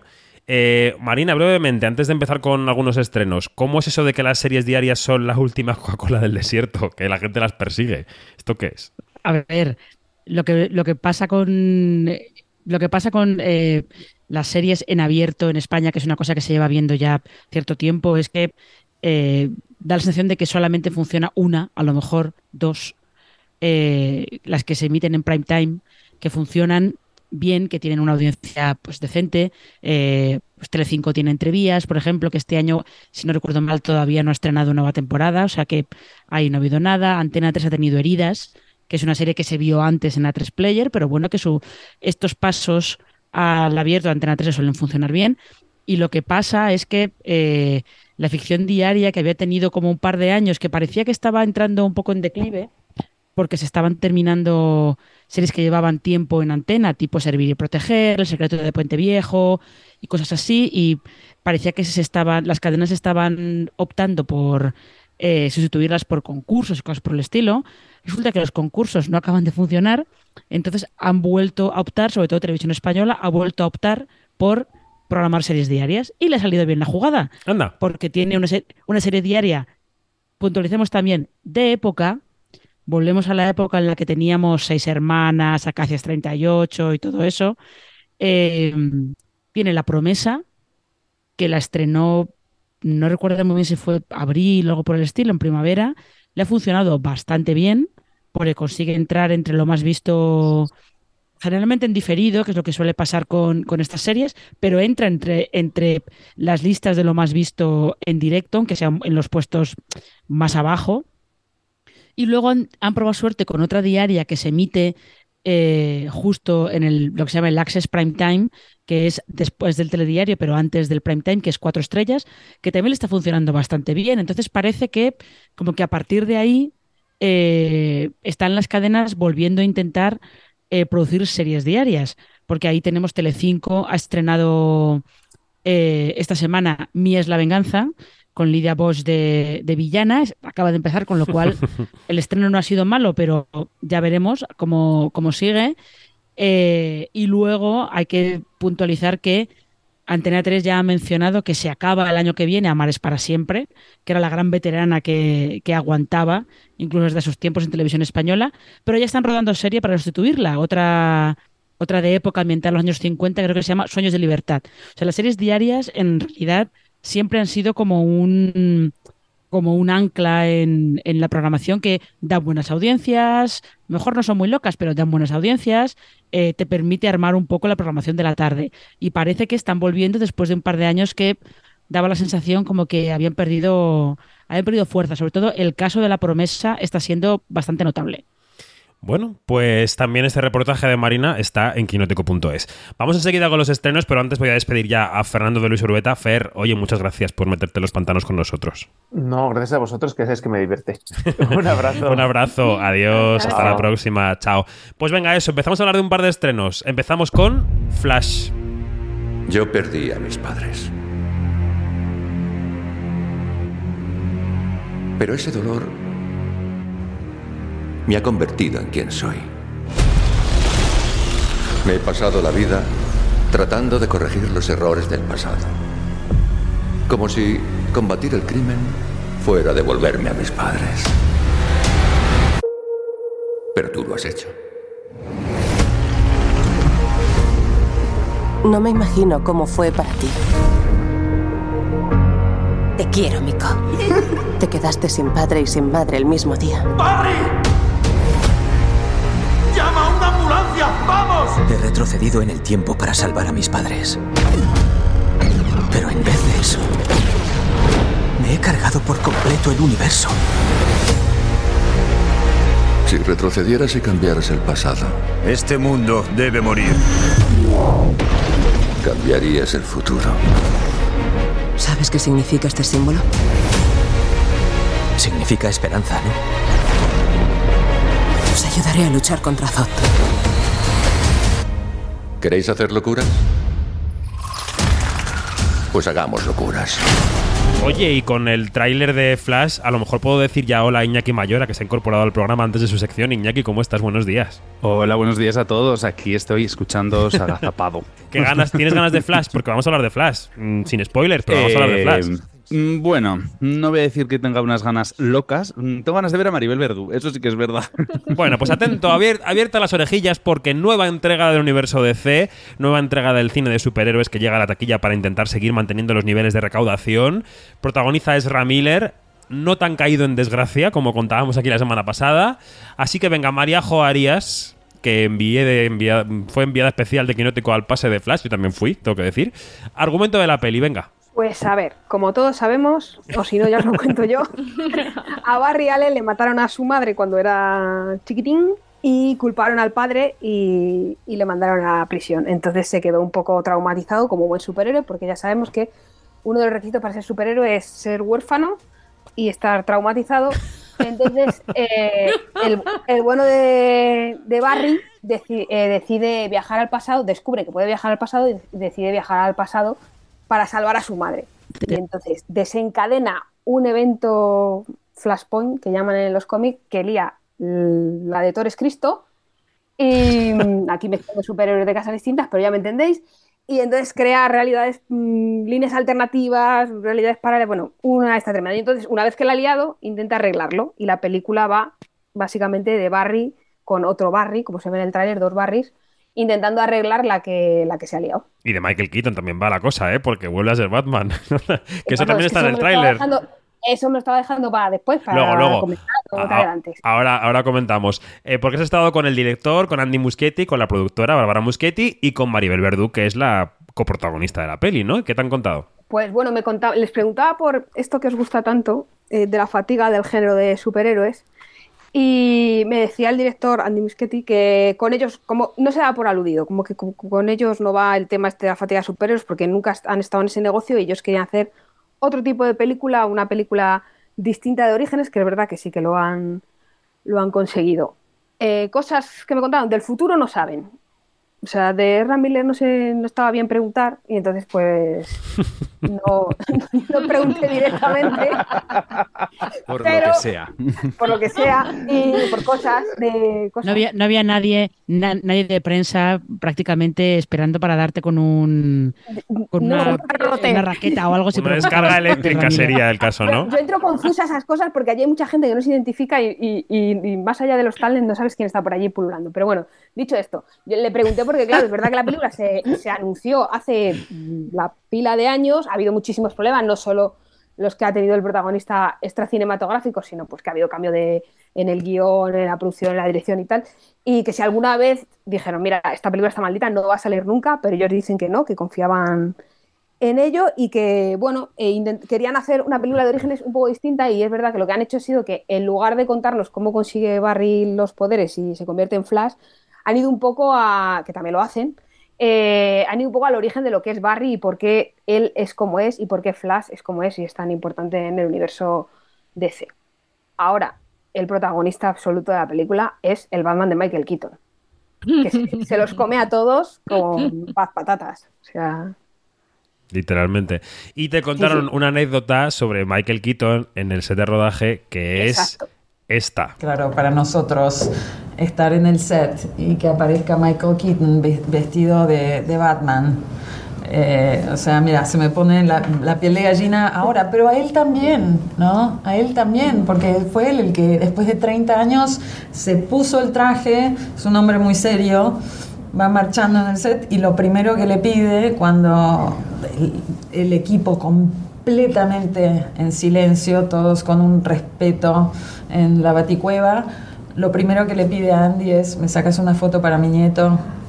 Ay, Es, es- es precioso. ay, no, en serio. Mario iba a llorar de nuevo. Ay, no. Bárbara casi se pone, estaba ahí súper emotiva, casi se pone a llorar eh, y creo que casi fue mejor, aparte de la anécdota, la reacción de Maribel, porque debe ser que no había oído nunca la anécdota y soltó un, ay, por favor, así como muy que le salió del alma, que fue también muy gracioso. Y es verdad que yo ahí en ese momento, lagrimilla no, pero sí que es verdad que el Batman de Michael Keaton es, es, es su película, o sea, está... Sí, está roba un poco la película, hay que decir. Bueno, Sí, sí. eh, opinión, Mariajo, ¿qué te ha parecido Flash? Porque en España es Flash sin el D, ¿no? Es Flash solo.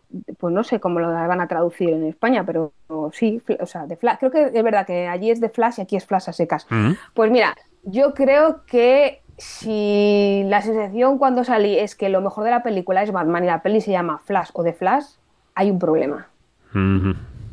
Esa es mi sensación. Y luego también es verdad que yo creo que eh, con esta película eh, pasa algo y es que si has visto la serie de la CW, han contado esto, lo han contado de otra forma, con un Barry que era bastante mejor. Porque este a mí personalmente me resulta muy irritante.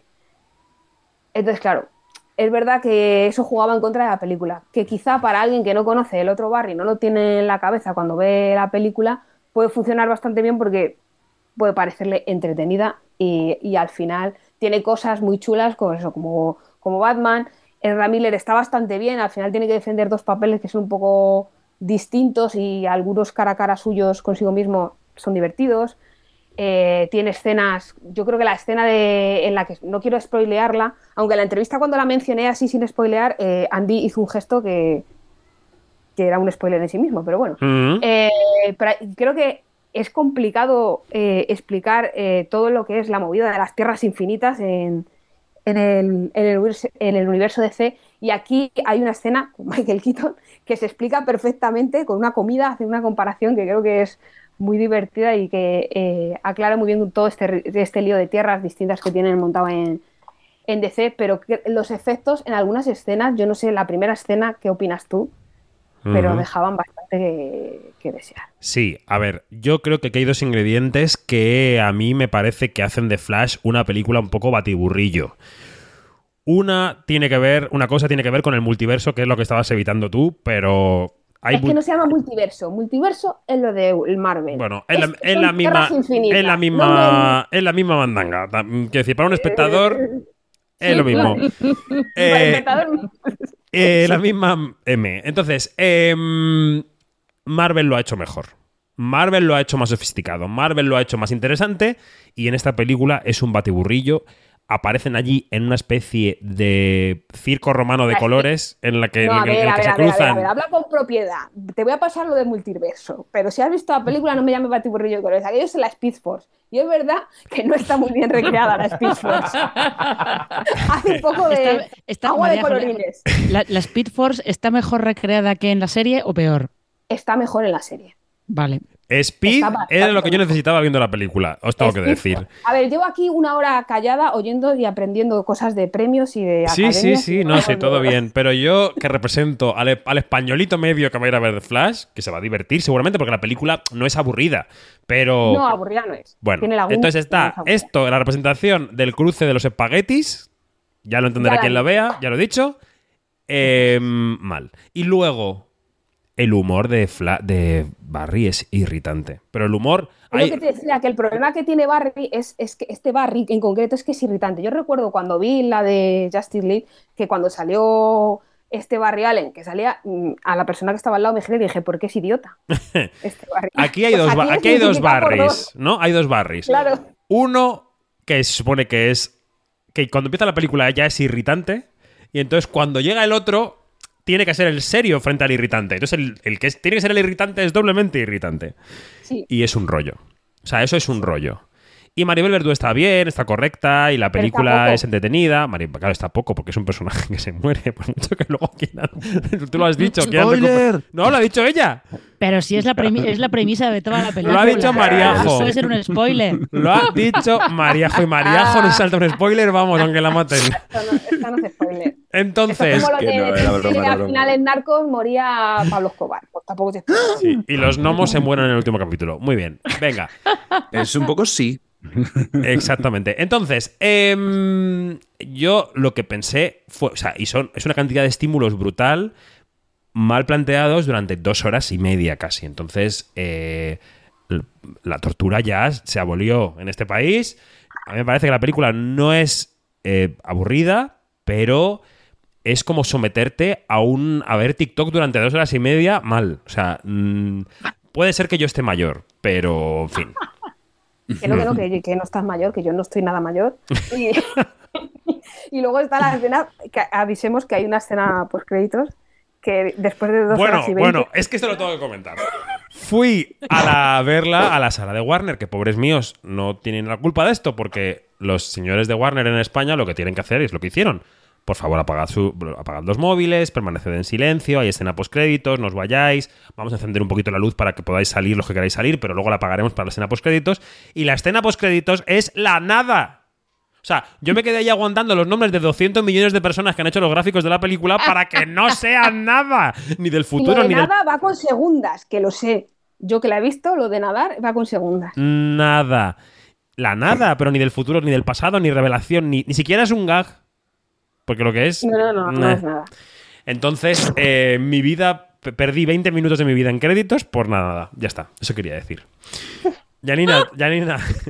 Tienes que sonarte los No, mocos. estoy- eh, de verdad, estoy, estoy de verdad, pero muriéndome de la risa con todo esto. Además, con no, no, nosotros no, no. dos, mira, somos más cómicos nosotros dos, Martos y yo, En la película entera. Fíjate que, que David ha dicho algo que, que es este, que a lo mejor es clave para que, para que la película este, guste, ¿no? Que es esta, esta cosa del TikTok. Tal vez esta película sea solamente para la generación TikTok y no para la generación. No, y te, no, y te No, digo por qué, mira. porque- Eli- eliminemos porque- lo, de la, gener- lo de la generación TikTok porque no. Pero no, porque es que además la peli apela muchísimo a la nostalgia y la generación Exacto. TikTok no sabe todos Ya, pero una cosa es el contenido y otra cosa es la manera de hacerlo. Y además, yo os voy a decir por qué creo que no es un buen TikTok. Porque yo he visto ya esta semana la buena película para la generación TikTok, Marina, que sí que existe, que es la de Spider-Man. Spider-Man cruzando el multiverso, que por fin la he visto este fin de semana pasado. Es una película Es fantástica. Y es una película Es tam- increíble. también muy tiktokera, porque es muy cambiante, con muchos colores y con mucho estímulo todo el rato. Y me lo pasé en grande, yo que soy de la generación del teléfono de rosca. O sea, me lo pasé genial. Y esto no es lo mismo. No es igual, lo siento. Bueno, nos serenamos, tomamos aire. Yanina, límpiate los mocos de la risa. ¿Todo bien? Venga. Esperad que llega otra película, porque esta semana llega también lo nuevo de Wes Anderson, que se llama Asteroid City. La vimos en Cannes. Sí. Y suena ¿Sí? así. No estáis aquí. No estamos, el coche ha explotado. Ven a por las niñas. Yo tengo que quedarme aquí con Woodrow. No soy el chofer, soy el abuelo. ¿Dónde estáis? Asteroid City, carretera rural 6. Jóvenes astrónomos y cadetes del espacio. Cada año celebramos el Día del Asteroide conmemorando el 23 de septiembre de 3007 a.C., cuando el meteorito de llanuras áridas impactó en la Tierra.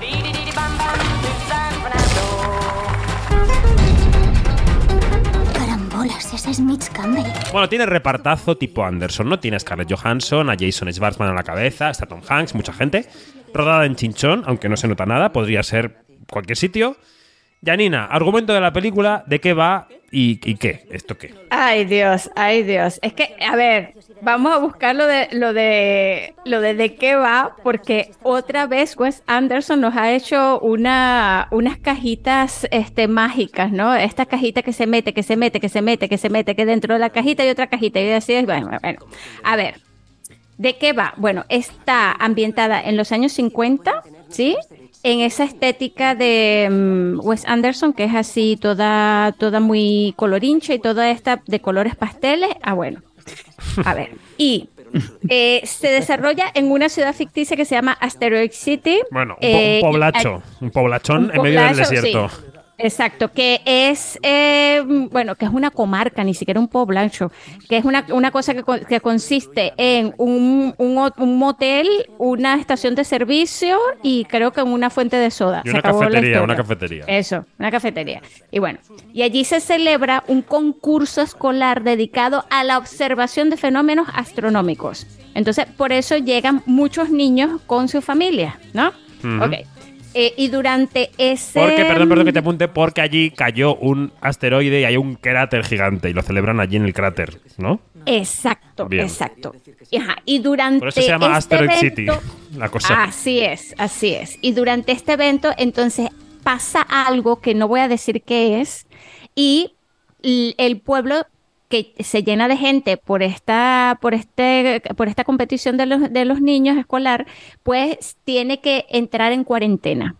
Ajá. Entonces, esta, esta es la premisa, es la premisa. es la premisa y no le hace justicia a todas las historias que hay dentro de esta historia. Por eso decía que era cajitas mágicas, cajitas mágicas, porque aquí pasa muchas cosas y pasa siempre pasa lo que siempre pasa en las películas de Wes Anderson, que es que te habla de la muerte, de la, de- del por qué estamos aquí, de para dónde vamos, eh, de, de estos momentos de, de- la vida de cada personaje, y bueno, y lo hace de la manera como siempre lo hace, que son estos diálogos que son súper cortantes, que, parece como si, como si tuvieras como una, una tijera gigante y vas cortando todas las líneas, así como que chac, Entonces tiene un ritmo muy, eh, eh, muy él, ¿no?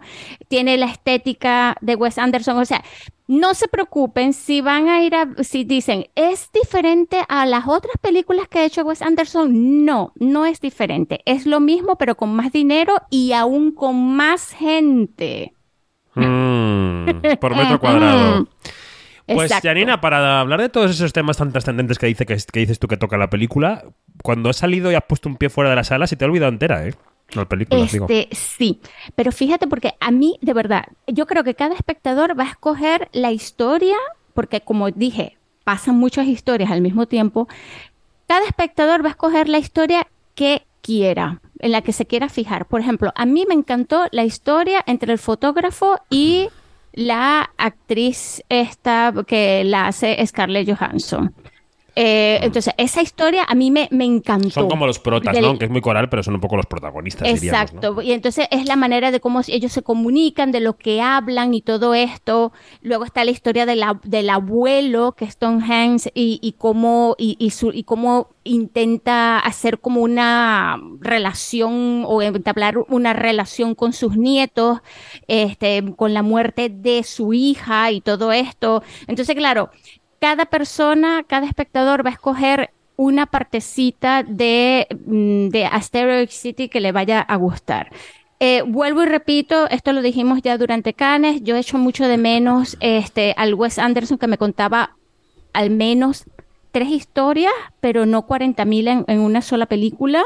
Este, este- esta película sí está bien hecha y todo lo que tú quieras, tiene una, una dirección de arte increíble, una producción increíble en la que hay muchos este, hispanohablantes, por cierto.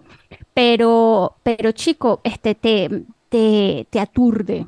Sí, te aturde. yo le pediría que nos Sí. contara por lo menos una bien, una historia bien, con profundidad. Yo creo que la forma sabemos que puede hacerla muy bien, pero que Sí, hace sí. varias películas que no nos cuentan nada de calado. Sí. Entonces, bueno. Sí, pero bueno, pero lo, a ver, lo, yo creo que Wes Anderson como, como cineasta tiene su, tiene su valor porque ha, él ha creado un código y una forma de narración y, y algo que lo hace único, ¿no? Sí, sí. Este, y, y eso de verdad que en, en, esto, en este tiempo de tantos superhéroes y multiversos, pues está muy bien. Bueno, pues que, recu- que recupere, que recupere la gente si quiere nuestro podcast de Cannes y si no, pues que vaya a ver Wes Anderson, que no está mal, o sea, es una película que no pasa por ti, pero bueno, todo bien. Ya hemos hablado antes de el fantástico caso, el fantástico caso del Golem, eh, película española de los Burning Percebes. Vamos con otro estreno español que le dio en Málaga una biznaga de plata al mejor actor Alberto Amán. Él la coprotagoniza con Bruna Cusí. Se llama Aponentri, La Llegada. What's the purpose of your visit? We are moving here. Is this going to take long? We have a connecting flight to Miami. Everybody has a connecting flight. Diego Hernandez Armas, Venezuelan. Yes. Who packed this suitcase? Me. Well, us. Pamias Bacedas, born in Spain. Yes. Did anyone hand you something on the plane or in the airport? No. Is there anywhere to get some food? No, ma'am. Water? Nope. Esto no es muy normal, ¿no? Bueno, en Quinótico los directores, que son Alejandro Rojas y Juan Sebastián Vázquez, que son venezolanos como Yanina, nos contaban las dificultades que habían tenido en España para sacar adelante su película. Eh, bueno, hasta que dieron con Carlas Torras como productor, ¿no? Eh, se puede leer también la entrevista en Quinótico. A ver, ¿de qué va esta peli, Mariajo? Cuéntanos. Pues mira, son una pareja, el venezolano y ella eh, española, catalana, como hace nota para diferenciar, eh, que son Sí. Alberto Amán y Bruna Cusí, que se van a Estados Unidos porque llaman la Green Lottery esta, y entonces cuando van a pasar el control de aduanas, pues les desvían y les meten en una de estas famosas salas de la policía de, del control de aduanas de, de Estados Unidos y básicamente la película son creo que son unos 70 minutos que entran solos y la tensión va increciendo y es angustiosa, es un thriller en cuatro paredes maravilloso que te da, te da, da miedo, o sea, realmente provoca mucha angustia y mucha ansiedad verla. Yo creo que es claramente una de las películas de la semana. No sé quién más la ha visto en el grupo, pero a mí me ha gustado mucho. Yo disfruté mucho viéndola y es corta, como dice Mariajo, pero se te clava. O sea, esta sí que te la llevas a casa. ¿Quién Sí, más sí, la ha visto? totalmente. Sí, yo también la he visto y de verdad que me causó súper buena impresión. Ya, ya desde que esta película se estrenó, creo que fue en, en Tallinn, en uno de estos, de estos festivales este, de por allá del norte, muy norte, y que después fue a Málaga, pues ya, ya como que se estaba creando como una, una bola, ¿no? Este fue premiada allá y todo esto. Y, y de verdad que a mí lo que me, me impacta de la película es cómo eh, con, un- con tan pocos elementos logras tanto. Claro, aquí también hay que hablar de, del- de- de- de todo el peso que recae en los actores actores y en las actrices. Yo creo que sin este cuerpo de, de intérpretes, este, la película hubiera tomado otro camino, ¿no? Porque eh, tienen, ti- este, tienen una, un dominio de la, de la escena que de verdad a mí me parece que es increíble. Em, Alberto Amán em, para mí es un gran, un gran acertijo porque este, este chico ya desde hace mucho tiempo eh, ha dado muestras de todo lo que vale, de todo su, de todos su- sus registros, de todo, de todo, ¿no? Y, y, y me, y de verdad que me, me que, es muy lastimoso que, que no haya, que no haya hecho muchas más cosas este, en las que haya resaltado. Y Sí. bueno, esta película que tiene también, su, que, que también está producida por él, él también metió mano en la producción, pues me parece que está súper acertado. Su venezolano es increíble, este, porque habla venezolano. Sí. Este, y bueno, y también tengo que eh, decir que Bruna Cusí le da. Bruna Cusí es un portento. Esta, esta mujer, eh, de verdad que, que, de ver- que, que cada, cada rol que, que, que, que le cae en, las- en las manos le pone, le aporta muchísimo más. Bueno. Yo creo que, que, que, bueno, increíble. Y Upon Entry, por favor, vayan a verla. Venga, oye, despedimos a María Juárez, que también tiene plancha, aunque tiene menos que Dani porque se ha quedado más tiempo. Maríajo, un beso. Muchas Un gracias. beso, hasta luego, chicos. Adiós, adiós. Bueno, antes de pasar a lo que tienes que saber, a la sección de Iñaki, que también está ahí escuchando, es que ha sido una semana con mucha mandanga, porque Dani se ha ido sin contarnos que ha entrevistado a Jennifer Lawrence, que ha pasado por Madrid para presentar Sin Malos Rollos, eh, que es la película que se estrena la semana que viene. La semana que viene, si queréis, hablamos de ella. Y Marina Such ha estado con Thor, ha estado con Chris Hemsworth, que ha venido a presentar Tyler Rake 2, que se estrena este viernes. Eh, Marina, ¿qué tal con Thor? Eh, tengo que decir que nosotros, eh, la versión de Chris Hemsworth que, que vimos es la que no es Thor. Sigue siendo eh, un tipo enorme, eh, pero enorme. No solamente llegaba a. O sea, daba con la cabeza en el dintel de la puerta del Hotel Villamagna, sino que además eh, tiene una buena espalda y mm, que es más o menos el tipo físico con el que hace las películas de Tyler Rake, porque eh, en la entrevista se habló mucho de, el aspecto físico de las películas, porque es, ya sabe, toda la gente que la haya visto, en- que viera la primera en Netflix, que fue un poco, fue un poco un éxito de estos de, confinamiento, de pandemia, eh, sabe que son unas películas en las que hay mucha acción y la acción la hacen los actores. Hay, hay dobles, pero la gran, la gran parte de la acción la hacen los actores. Eh, y en esta, en Rake 2, hay otra vez, hay una fuga de una prisión que tiene un plano secuencia, pues más o menos falseado, de más de 20 minutos, que es una pelea constante, gigantesca, enorme. Eh, y estás siguiendo a Chris Hemsworth y al resto de actores en primera persona, con lo cual, pues eso, recibimos una versión que no es Thor, porque cuando, debe, cuando es Thor ya tiene que ser mm, inabarcable este, este señor. Fue una versión un poquito más reducida y bueno, pues un tipo así bastante, bastante afable, daba la sensación. Bueno, pues eh, no nos queda mucho tiempo, pero también se estrena eh, Citas Barcelona, se estrena la serie Rapa, hay cosillas por ahí también que se nos quedan en el tintero, pero eh, ya sabéis que aquí destacamos lo principal, lo que nos gusta, lo que nos apetece, lo que hemos visto, así que ahí estamos. Eh, yo no sé si Luis había visto también a Entry y me he saltado su opinión. Luis, ¿la has visto la peli? Sí, sí la, sí la he visto, pero no pasa nada. Porque además yo me he quedado un poco más tibio que, que vosotros. con Ah, la pues bien, bien, está bien decirlo.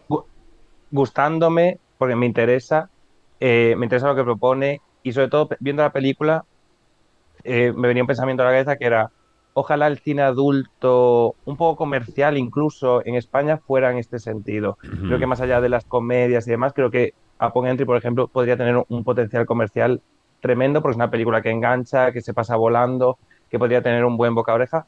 Eh, pensaba todo el rato en eso, en este es el- un buen cine eh, adulto y comercial eh, que tiene muchas posibilidades, que podría tener eh, una gran vida en taquilla. Yo siempre yéndome a lo mío, la verdad. Muy bien. Pero la película me gusta y Bruna Cusí me parece que está eh, brillante, la verdad. Yo en este caso me quedo más con Bruna que con, con Alberto.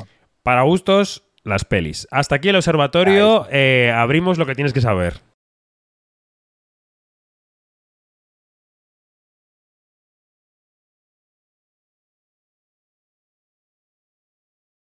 Porque Iñaki tiene tres noticias más de la semana. Tres. O sea, es que ya, mm, se nos sale el podcast por, por. ¿Sabes como cuando te salen los pies por debajo del edredón porque eres muy alto? Pues se nos sale el podcast por debajo de, la- de los segundos.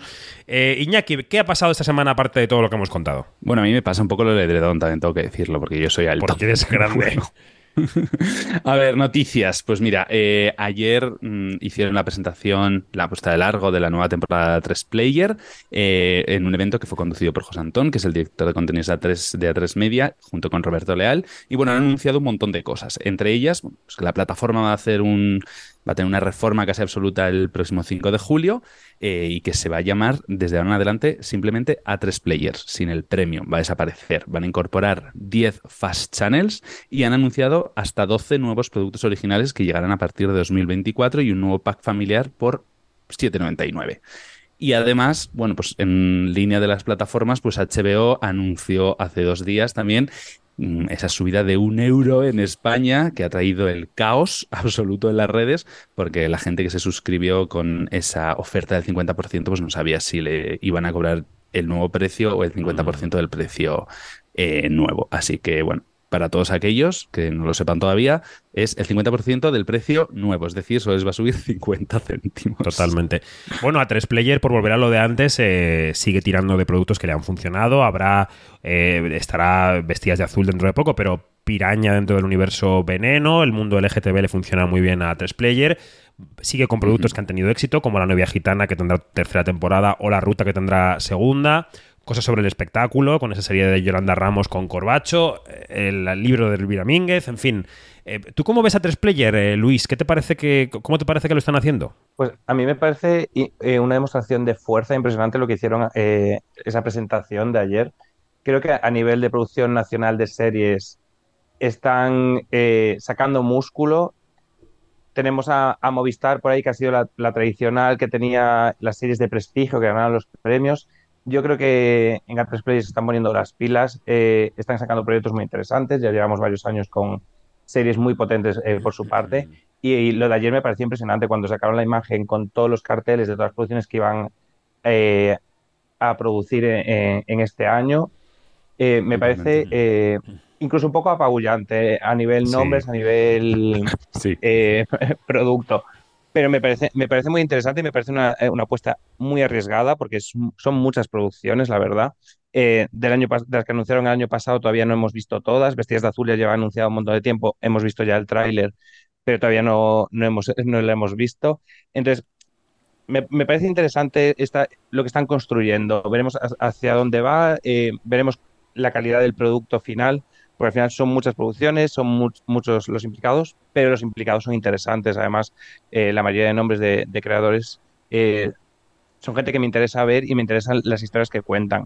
A mí la- lo que me da pena es que muchas de esas historias se queden en, solo en la plataforma y no tengan una vida más allá de, de su propia plataforma, que lo entiendo porque quieren tener producto exclusivo, pero me da la sensación un poco que todo el contenido LGTBIQ se queda relegado a, a su plataforma. Ujú. Tendrían que darle más vida en el abierto, como a veces hacen, ¿no? En A3 Media. Exacto. Eh, Calendario, Iñaki, ¿qué me cuentas del calendario? Bueno, pues también estos días hemos sabido que Disney pues, eh, ha retrasado prácticamente todas sus, sus producciones futuras, sus superproducciones futuras. Las más destacadas, pues tenemos todas las secuelas de Avatar que se retrasan, siendo notable sobre todo el retraso de la cuarta y la quinta, que se retrasan hasta tres años cada una, eh, llegando a la última en 2031. Ojo, mm, ¿qué tal? ¿Sabes? Eh, pero bueno. Sí, Y sí, también se todos calvos. pues, Exactamente. Mm, Casi todas las películas de Marvel, digo casi todas porque hemos sabido también que Deathpool, la, la nueva entrega que se está grabando ahora, recordemos, sin guionistas en, en la grabación, pues se va a adelantar unos meses y llegará finalmente en marzo de 2024 y no a finales de 2024 como se había dicho. Y también pues son retrasos que han afectado a las películas de, de Star Wars, a todas las películas que ya se habían anunciado. Mm. Esto, Marina, más allá de aquellas razones internas de Disney y Marvel, eh, yo creo que puede obedecer a la huelga de guionistas, ¿no? Hace unas horas sabíamos que se ha parado también el rodaje de Daredevil, Born Again, el del pingüino. Eh, mm, esto es reflejo de que Disney está reordenando las cosas pensando en que la huelga de guionistas pueda durar más. A ver, yo creo que una parte sí que sí que y parece indicar a ello. Más que nada porque es que lo han movido todo. Eh, y además, algunos de esos proyectos yo creo que todavía estaban en, igual estaba empezando la preproducción, pero Sí. las de las películas de Star Wars que han retrasado, no yo creo que no deben tener ni guion, no deben tener una primera versión del guion y poco más, lo cual quiere decir que no pueden seguir trabajando en ellas. Claro, pero igual que las de Star contractualmente- Wars yo las, creer- las creeré cuando las vea. Exacto. No digo que, con- que contractualmente a lo mejor tienen que tener a alguien contratado para que vaya pensando y vaya lanzándoles cosas y ahora mismo no puede trabajar esa persona y por tanto tienen que ampliar los plazos, ¿no? No lo sé. Puede ser, realmente no se ha dado, creo que no se ha dado ninguna razón, ninguna explicación de por qué lo retrasan todo. Yo creo que probablemente sean varios factores, o sea que a lo mejor tienes la huelga de guionistas, más los movimientos que está haciendo Bob Iger reestructurando todo, toda la compañía, todo Disney, eh, los Sí. recortes que se están haciendo, o sea que mm, debe haber ahí un poco de todo. Y luego yo creo que también es probable que también haya parte que sea como de cubrirse las espaldas en el caso hipotético de que los actores se vayan también a la huelga. Recordemos que el 30 de junio expira Cierto. su convenio colectivo. Entonces, bueno, da la sensación de es un poco como de vamos a adelantarnos antes de que antes de tener que tomar esta decisión de prisa y corriendo para que nos apille el toro, vamos a adelantarnos y luego ya veremos. Y una última noticia, Iñaki, relacionada con la animación. Sí, eh, ahora mismo se está celebrando el Festival de Cine Animación eh, Annecy, que es, bueno, es un festival de cine animación que se celebra en Francia y que dura hasta el 17 de junio. Y bueno, pues eh, lo bueno de este año es que el cine de animación español tiene mucha presencia. Empezamos con Robot Dreams de Pablo Berger, que además todo apunta que es una de las favoritas para estar en el palmarés de la sección Contrechamp que es una película que visteis en Cannes, y luego pues también han pasado por el festival Heavis Tendres de Carlos Pérez Reche y, y Joan Thomas Monfort e Inspector San y la maldición de la vida negra de Julio Soto. Además, recordad también que Variety ha señalado a España como uno de los grandes territorios en crecimiento del cine animación, por lo cual deberíamos estar más que orgullosos de esta, bueno, pues de esta parte del, del cine español. La que tiene un ojo siempre puesto en, en Annecy es Janina, que lo sigue a distancia. ¿Qué vibras te Sí. llegan de este año desde, desde Annecy, Janina? Sí, bueno, también que el invitado de honor de este año es México y han estado, que todavía están allí, eh, dos grandísimos de la animación mexicana que son Jorge Gutiérrez, que eh, es el creador del Árbol de la Vida y Maya y los Tres, pero también Guillermo del Toro, eh, a quien le han hecho un gran homenaje eh, previo a la, a la presentación de, de- o a la proyección de Pinocho eh, eh, al aire libre. Entonces, eh, bueno, los mexicanos que están allí están vueltos locos con estos, con, con, con todo lo que está pasando este, con, con la animación mexicana, porque es, es de verdad eh, bastante notable, ¿no? Este, mm, eh, Jorge Gutiérrez fue también el diseñador eh, del, del cartel de, de- del festival, que es una, una pasada. Y también hay- que, hay que mencionar que en esta, en, que en la presencia hispanoparlante también hay un- unas mujeres que están dando la talla, como por ejemplo está la, la colombiana Carla Melo Gamper eh, con su cortometraje La Perra, que estuvo también en, en, en Cannes, y también está la, la argentina Inés Sedán con Love Me True y, y Rita Basulto de México también. O sea, hay una cosa, es, es- es extraordinario la movida que, se- que se está viendo ahorita en Annecy y vamos a verlo en el futuro, cuáles son los, los, los títulos que van a salir de allí. Sí, además, Guillermo del Toro ha estado diciendo estos días pues, que le quedan muy poquitas películas de live action para hacer y que luego su futuro va a ser la animación. O sea que, ojo al dato. Ojito, ojito con Guillermo del Toro. Bueno, pues hoy muchísimo contenido en este quinótico. Yo creo que tenemos ya suficientes estímulos para la gente que escucha, que ya puede dedicarse a oír música clásica todo el resto del día, porque hoy habrá tenido suficientes voces en su cabeza. Marina Asuch, Luis Fernández, Yanina Pérez Arias, Iñaki Mayora. ¿Queda alguien más en este podcast? Porque ya como he ido despidiendo gente, no sé. No, sois los cuatro. Gracias, chicos, y hasta la semana que viene. Hasta la semana que viene. chicos, adiós. adiós.